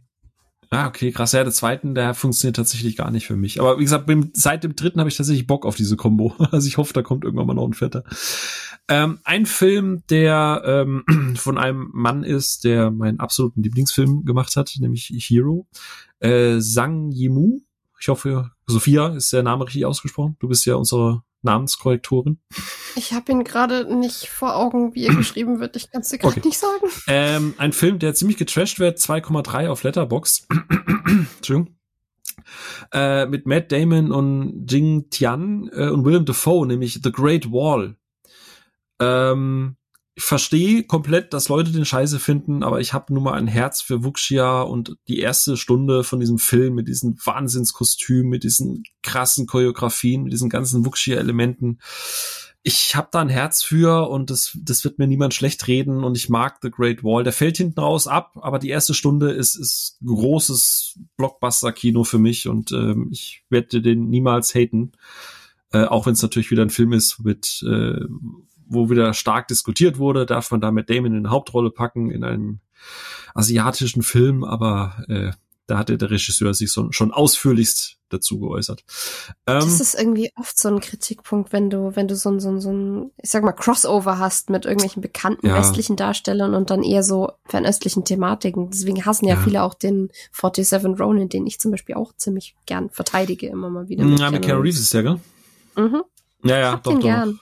Ja, verstehe ich. Ein Film, den tatsächlich niemand, äh, glaube ich, den ich kenne, so wirklich gut findet, außer doch Bianca. Bianca, Grüße gehen raus, die hat da noch drei Sterne gegeben. Ähm, ein Film, wo 20 Jahre nach dem Höhepunkt dieses Franchises niemand mehr danach gefragt hat, aber 2017 kam Power Rangers, ein Reboot mit Coming of Age äh, oder Young Adult Elementen und ich mochte den. Ich mochte den Ansatz. Ich mochte, dass du diese ganze Trash-TV-Parade so ein bisschen versuchst, einen ernsthaften Anstrich zu bekommen, dass da endlich mal Figuren sind, die mir einigermaßen was, also nicht was bedeutet haben, aber die sowas wie Charakter haben. Ich mochte den Ansatz von den Power Rangers und den könnt ihr haten und machen und hassen, wie ihr wollt und sagen, der Zenit ist überschritten. Ich guck den tatsächlich einmal im Jahr und hab mit dem eine gute Zeit. So, Punkt aus, könnt ihr machen, was ihr wollt. Und das gleiche gilt übrigens auch für einen Film, ich glaube bis heute angeblich Disneys größter Flop mit Taylor Kitsch. Ähm, John Carter. Ein Film, den ja. mir meine Eltern ganz, ganz, ganz oft ans Herz gelegt haben, den ich lange Zeit ignoriert habe, weil ich dachte, ey, die alle sagen, der ist scheiße und ich, ich höre sehr auf den Geschmack meiner Eltern, aber das war so, ich glaube nicht, dass der gut ist. Und dann habe ich mir irgendwann mal ein Herz gefasst, habe den geguckt und habe mir so gedacht, ey, fuck, das, das, das hätte ein richtig interessantes Franchise werden können. Ähm, wirklich ich guter Film. Auch total. Ja. Ey, schon alleine für Wula muss man den angucken. Ganz ehrlich. Auch, auch da wieder William Defoe. Ich habe lauter die Guilty Pleasures mit, mit William Defoe. Wobei der tatsächlich, als John Carter habe ich das Gefühl, ich glaube, das letzte Mal, als ich bei Letterbox geguckt hatte, hatte der so 2,2. Mittlerweile hat der 2,4. Äh, ist auch so ein Film, wo wir es ganz am Anfang davon hatten. Ich glaube, der, der könnte sich auf Dauer machen. Der könnte sich auf Dauer machen. Ähm, ja, ein Film, wo mir jetzt wahrscheinlich gleich René ins Genick springen wird, wie ich sowas geil finden kann oder zumindest okay finden kann, ist für mich äh, die Verfilmung, weil ich, ich gut, ich kenne die Bücher natürlich nicht, aber äh, Dark Tower mit Idris Elba und Matthew McConaughey. Ähm, ich weiß, jeder Buchfan da draußen wird mir wahrscheinlich alles um die Ohren schlagen und sagen, wie kannst sagen, du so eine. Das ist die größte ja. Scheiße, die ich je gesehen habe, was Verfilmung angeht ich weiß, wie gesagt, ich kenne halt die Bücher nicht und das ist für mich einfach so, der geht ja halt auch nicht lang. Das sind 90 Minuten oder so. Einfach, ich habe McConaughey und Elba gerne zugeguckt. Es gab zwei, drei wirklich coole Actionsequenzen und für mich war das fein. Ich verstehe das. Ich habe mich dann auch eingelesen, habe gesehen, dass das halt echt, also gerade für Fans so, so, so meilenweit an den Büchern vorbei ist. Aber für mich als Außenstehender hat der für einen kurzweiligen Filmabend so vollkommen funktioniert und, und ich habe den mittlerweile, glaube ich, sogar zwei oder dreimal geguckt und fand den jetzt immer wieder okay. So. Du ähm, losgelöst ja. kann ich das, glaube ich, sogar verstehen. Das Ding ist, wenn mhm. du nicht weißt, womit du es vergleichst, weißt mhm. du nicht, wo du sauer bist. Als, als Buchfan ja. ist es halt, wenn nicht mal die Charaktere mehr die Rollen im Film haben, die sie im Buch haben, ist es schwierig. Also, wenn jemand plötzlich ein Bösewicht ist, der gar kein Bösewicht im Film ist, mhm. und all sowas dann passiert, ist so, warum macht der das? Warum ist der in der Rolle? Warum ist der jetzt böse? Äh, ja. Plus, dass da auch Setting-technisch nichts zusammenpasste. Also es hat schwierig. Schwieriges ja. Thema. Ich finde es interessant, weil ich habe die Bücher nicht gelesen. Ich hatte null Grundlage, ich hatte keine Ahnung vom ganzen Ding und ich konnte mit dem auch so nichts anfangen. Ich habe ja. mich zu Tode gelangweilt bei dem Film. Also ich kann auf jeden Fall sagen, fürs Interesse noch da ist, der Film hat wirklich literally, außer den Namen der Figuren, hat dieser Film literally nichts mit der Geschichte zu tun. Also auch inhaltlich, worum es in dem Film geht, hat nichts mit der Geschichte des Buches zu tun.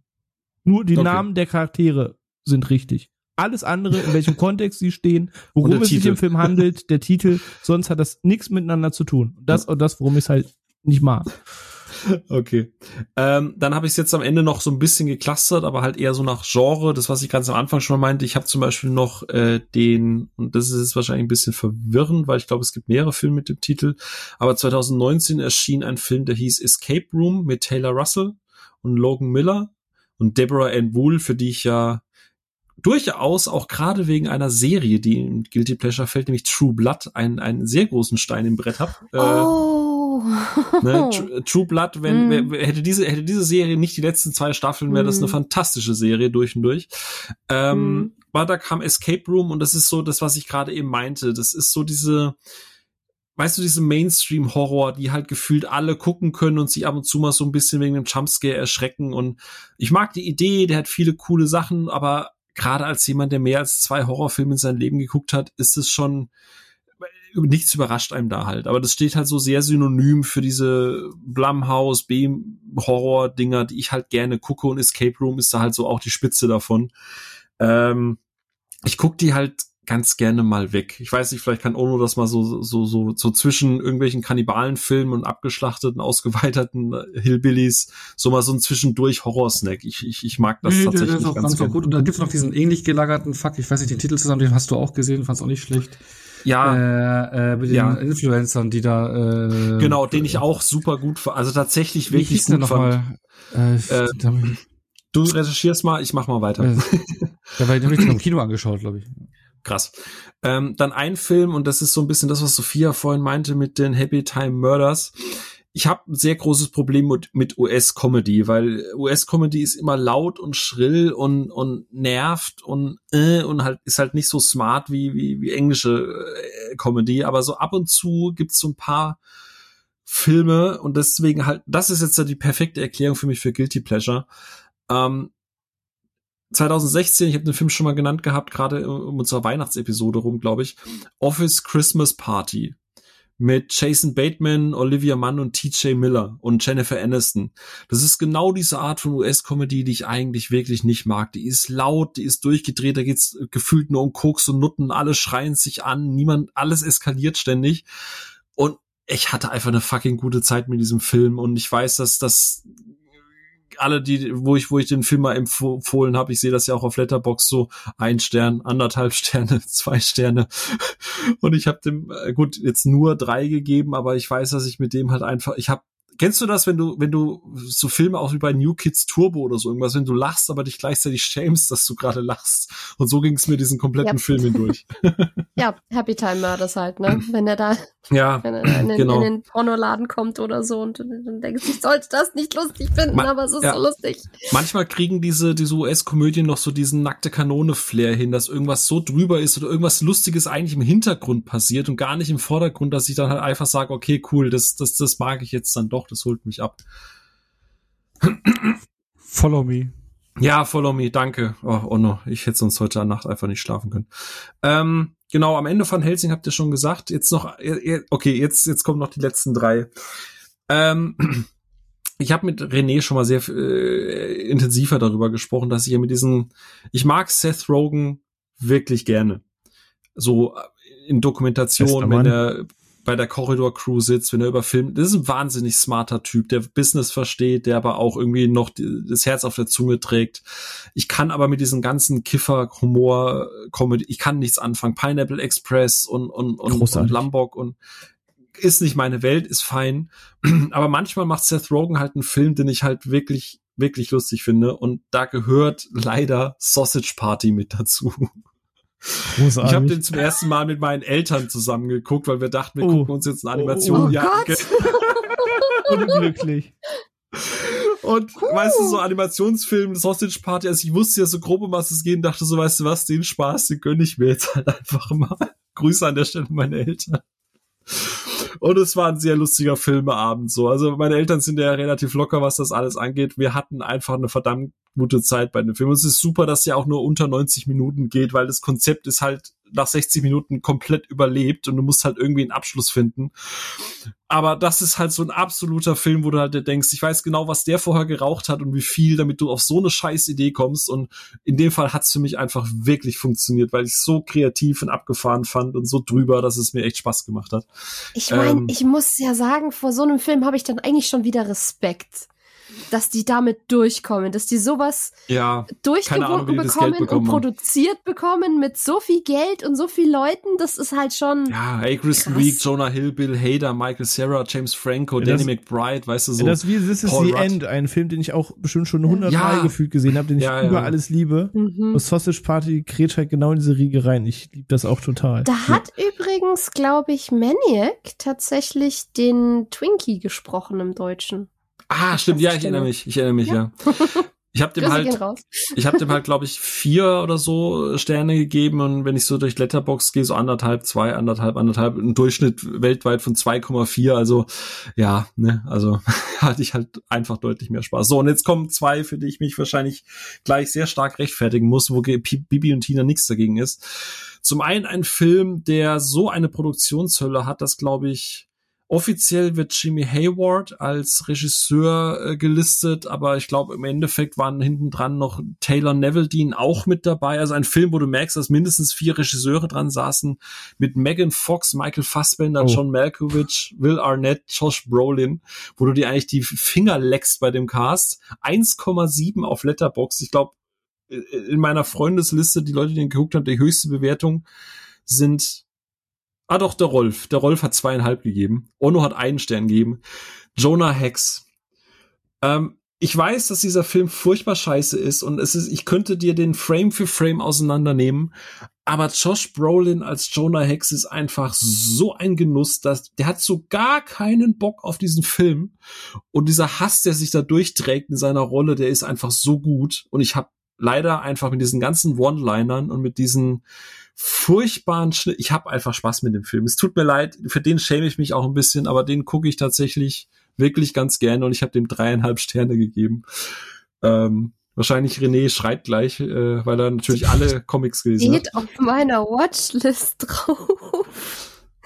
Jetzt weiß ich nicht mehr, ob ich ihn gucken soll oder darf. Mehr, mehr so als Experiment. Ja, also wirklich, du, du merkst genau an welcher Stelle welcher Regisseur Regie geführt hat. Also Taylor Neville merkst halt sofort mit ihrer Gamer-Crank-Kamera. Dann hast du plötzlich irgendwann so komplettes CGI rumgewittere. Dann hast du plötzlich irgendwie, ist das Bild so dunkel, dass du nichts siehst, weil die Effekte nicht fertig sind. Also es ist wirklich ein absoluter Unfall, dieser Film. Aber ich weiß nicht, ich habe einfach einen wahnsinnigen Spaß damit.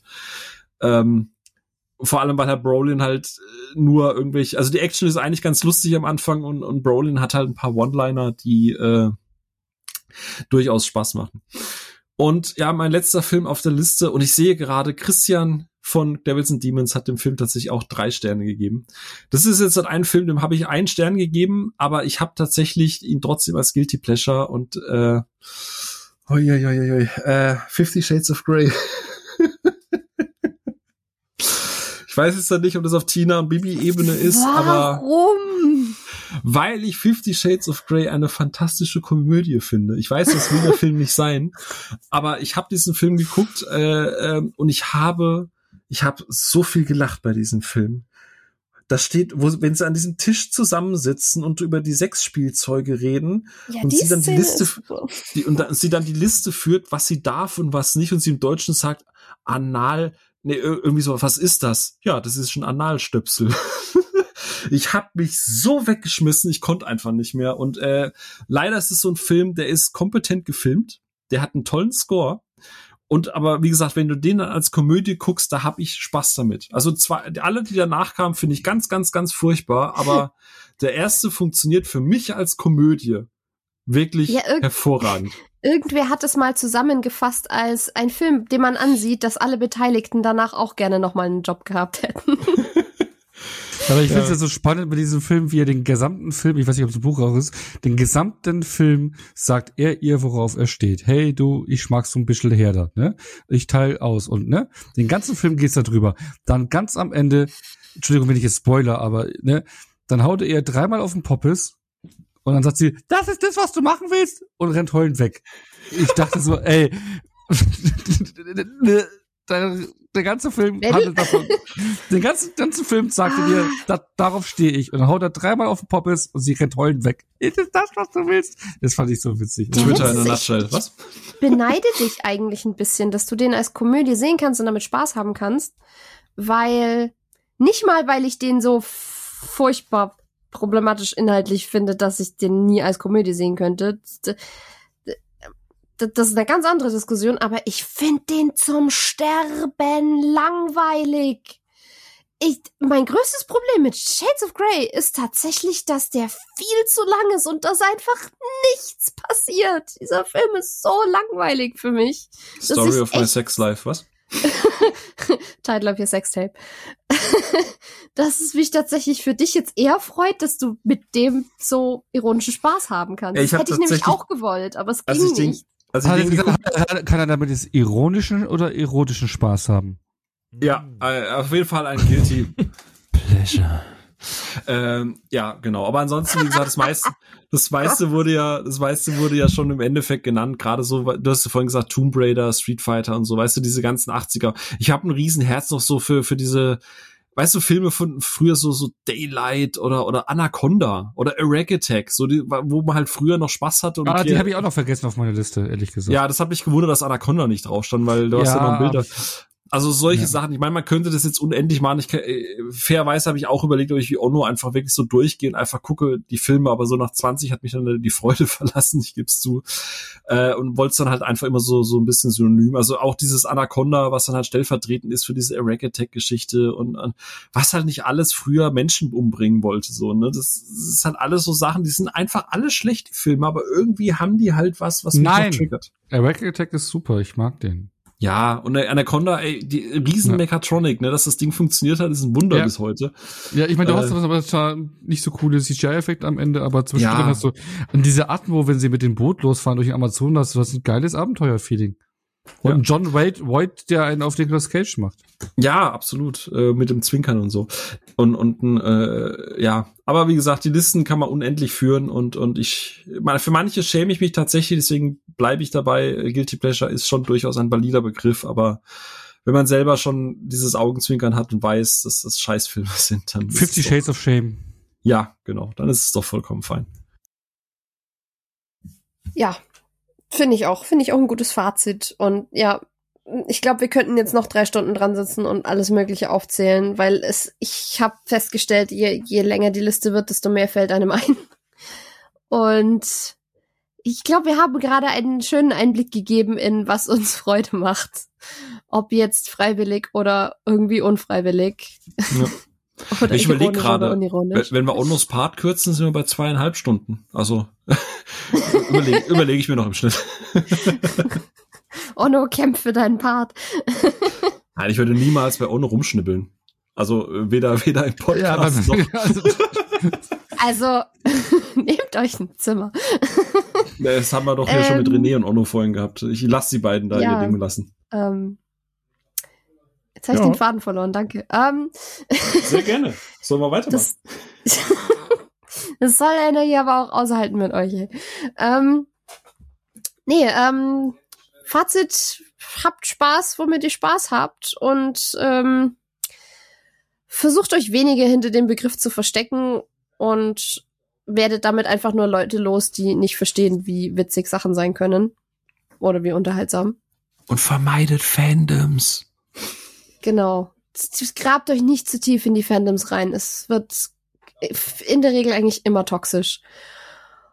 Ja, ich glaube, viel mehr gibt es dazu nicht zu sagen. Ähm, Jungs, will einer von euch noch ein bisschen anteasern, was nächste Woche kommt? Ist es jetzt der Moment, wo ich sage, ich weiß es gar nicht? okay, cool. Dann mache ich's halt. Ich habe schon zwei ähm, Filme dafür geguckt. Eben, also äh, der, der, der, der, wir, nee, wir machen Ratespielchen. Der Patrick hat von ja, genau. äh, einen, gleich, einen kleinen Verweis darauf gegeben. Stimmt. Der Patrick ja, hat stimmt. einen Verweis darauf gegeben, dass er da was mag, was vielleicht auch schon mal von einem anderen Menschen kam. Ähm, Geil, wir reden ja. noch immer über Schamalan. Hervorragend. Genau, wir yes. reden noch mal über Schamalan. Das, das wollte ich damit sagen. Ja, denkt euch euren Teil selber. Ähm, lasst uns gerne wissen, falls euch noch was einfällt, was eure Guilty Pleasures sind und äh, für welche Filme ihr euch überhaupt nicht schämt, obwohl ihr wisst, dass sie fürchterlich sind. Und ja, vielen Dank fürs Zuhören. Vielen Dank äh, fürs Herz ausschütten und ähm, Schamflecken auspacken. Schamala. Was? Oh Gott, bitte, bitte mach, bitte Intro, Maestro, Intro, äh, Outro.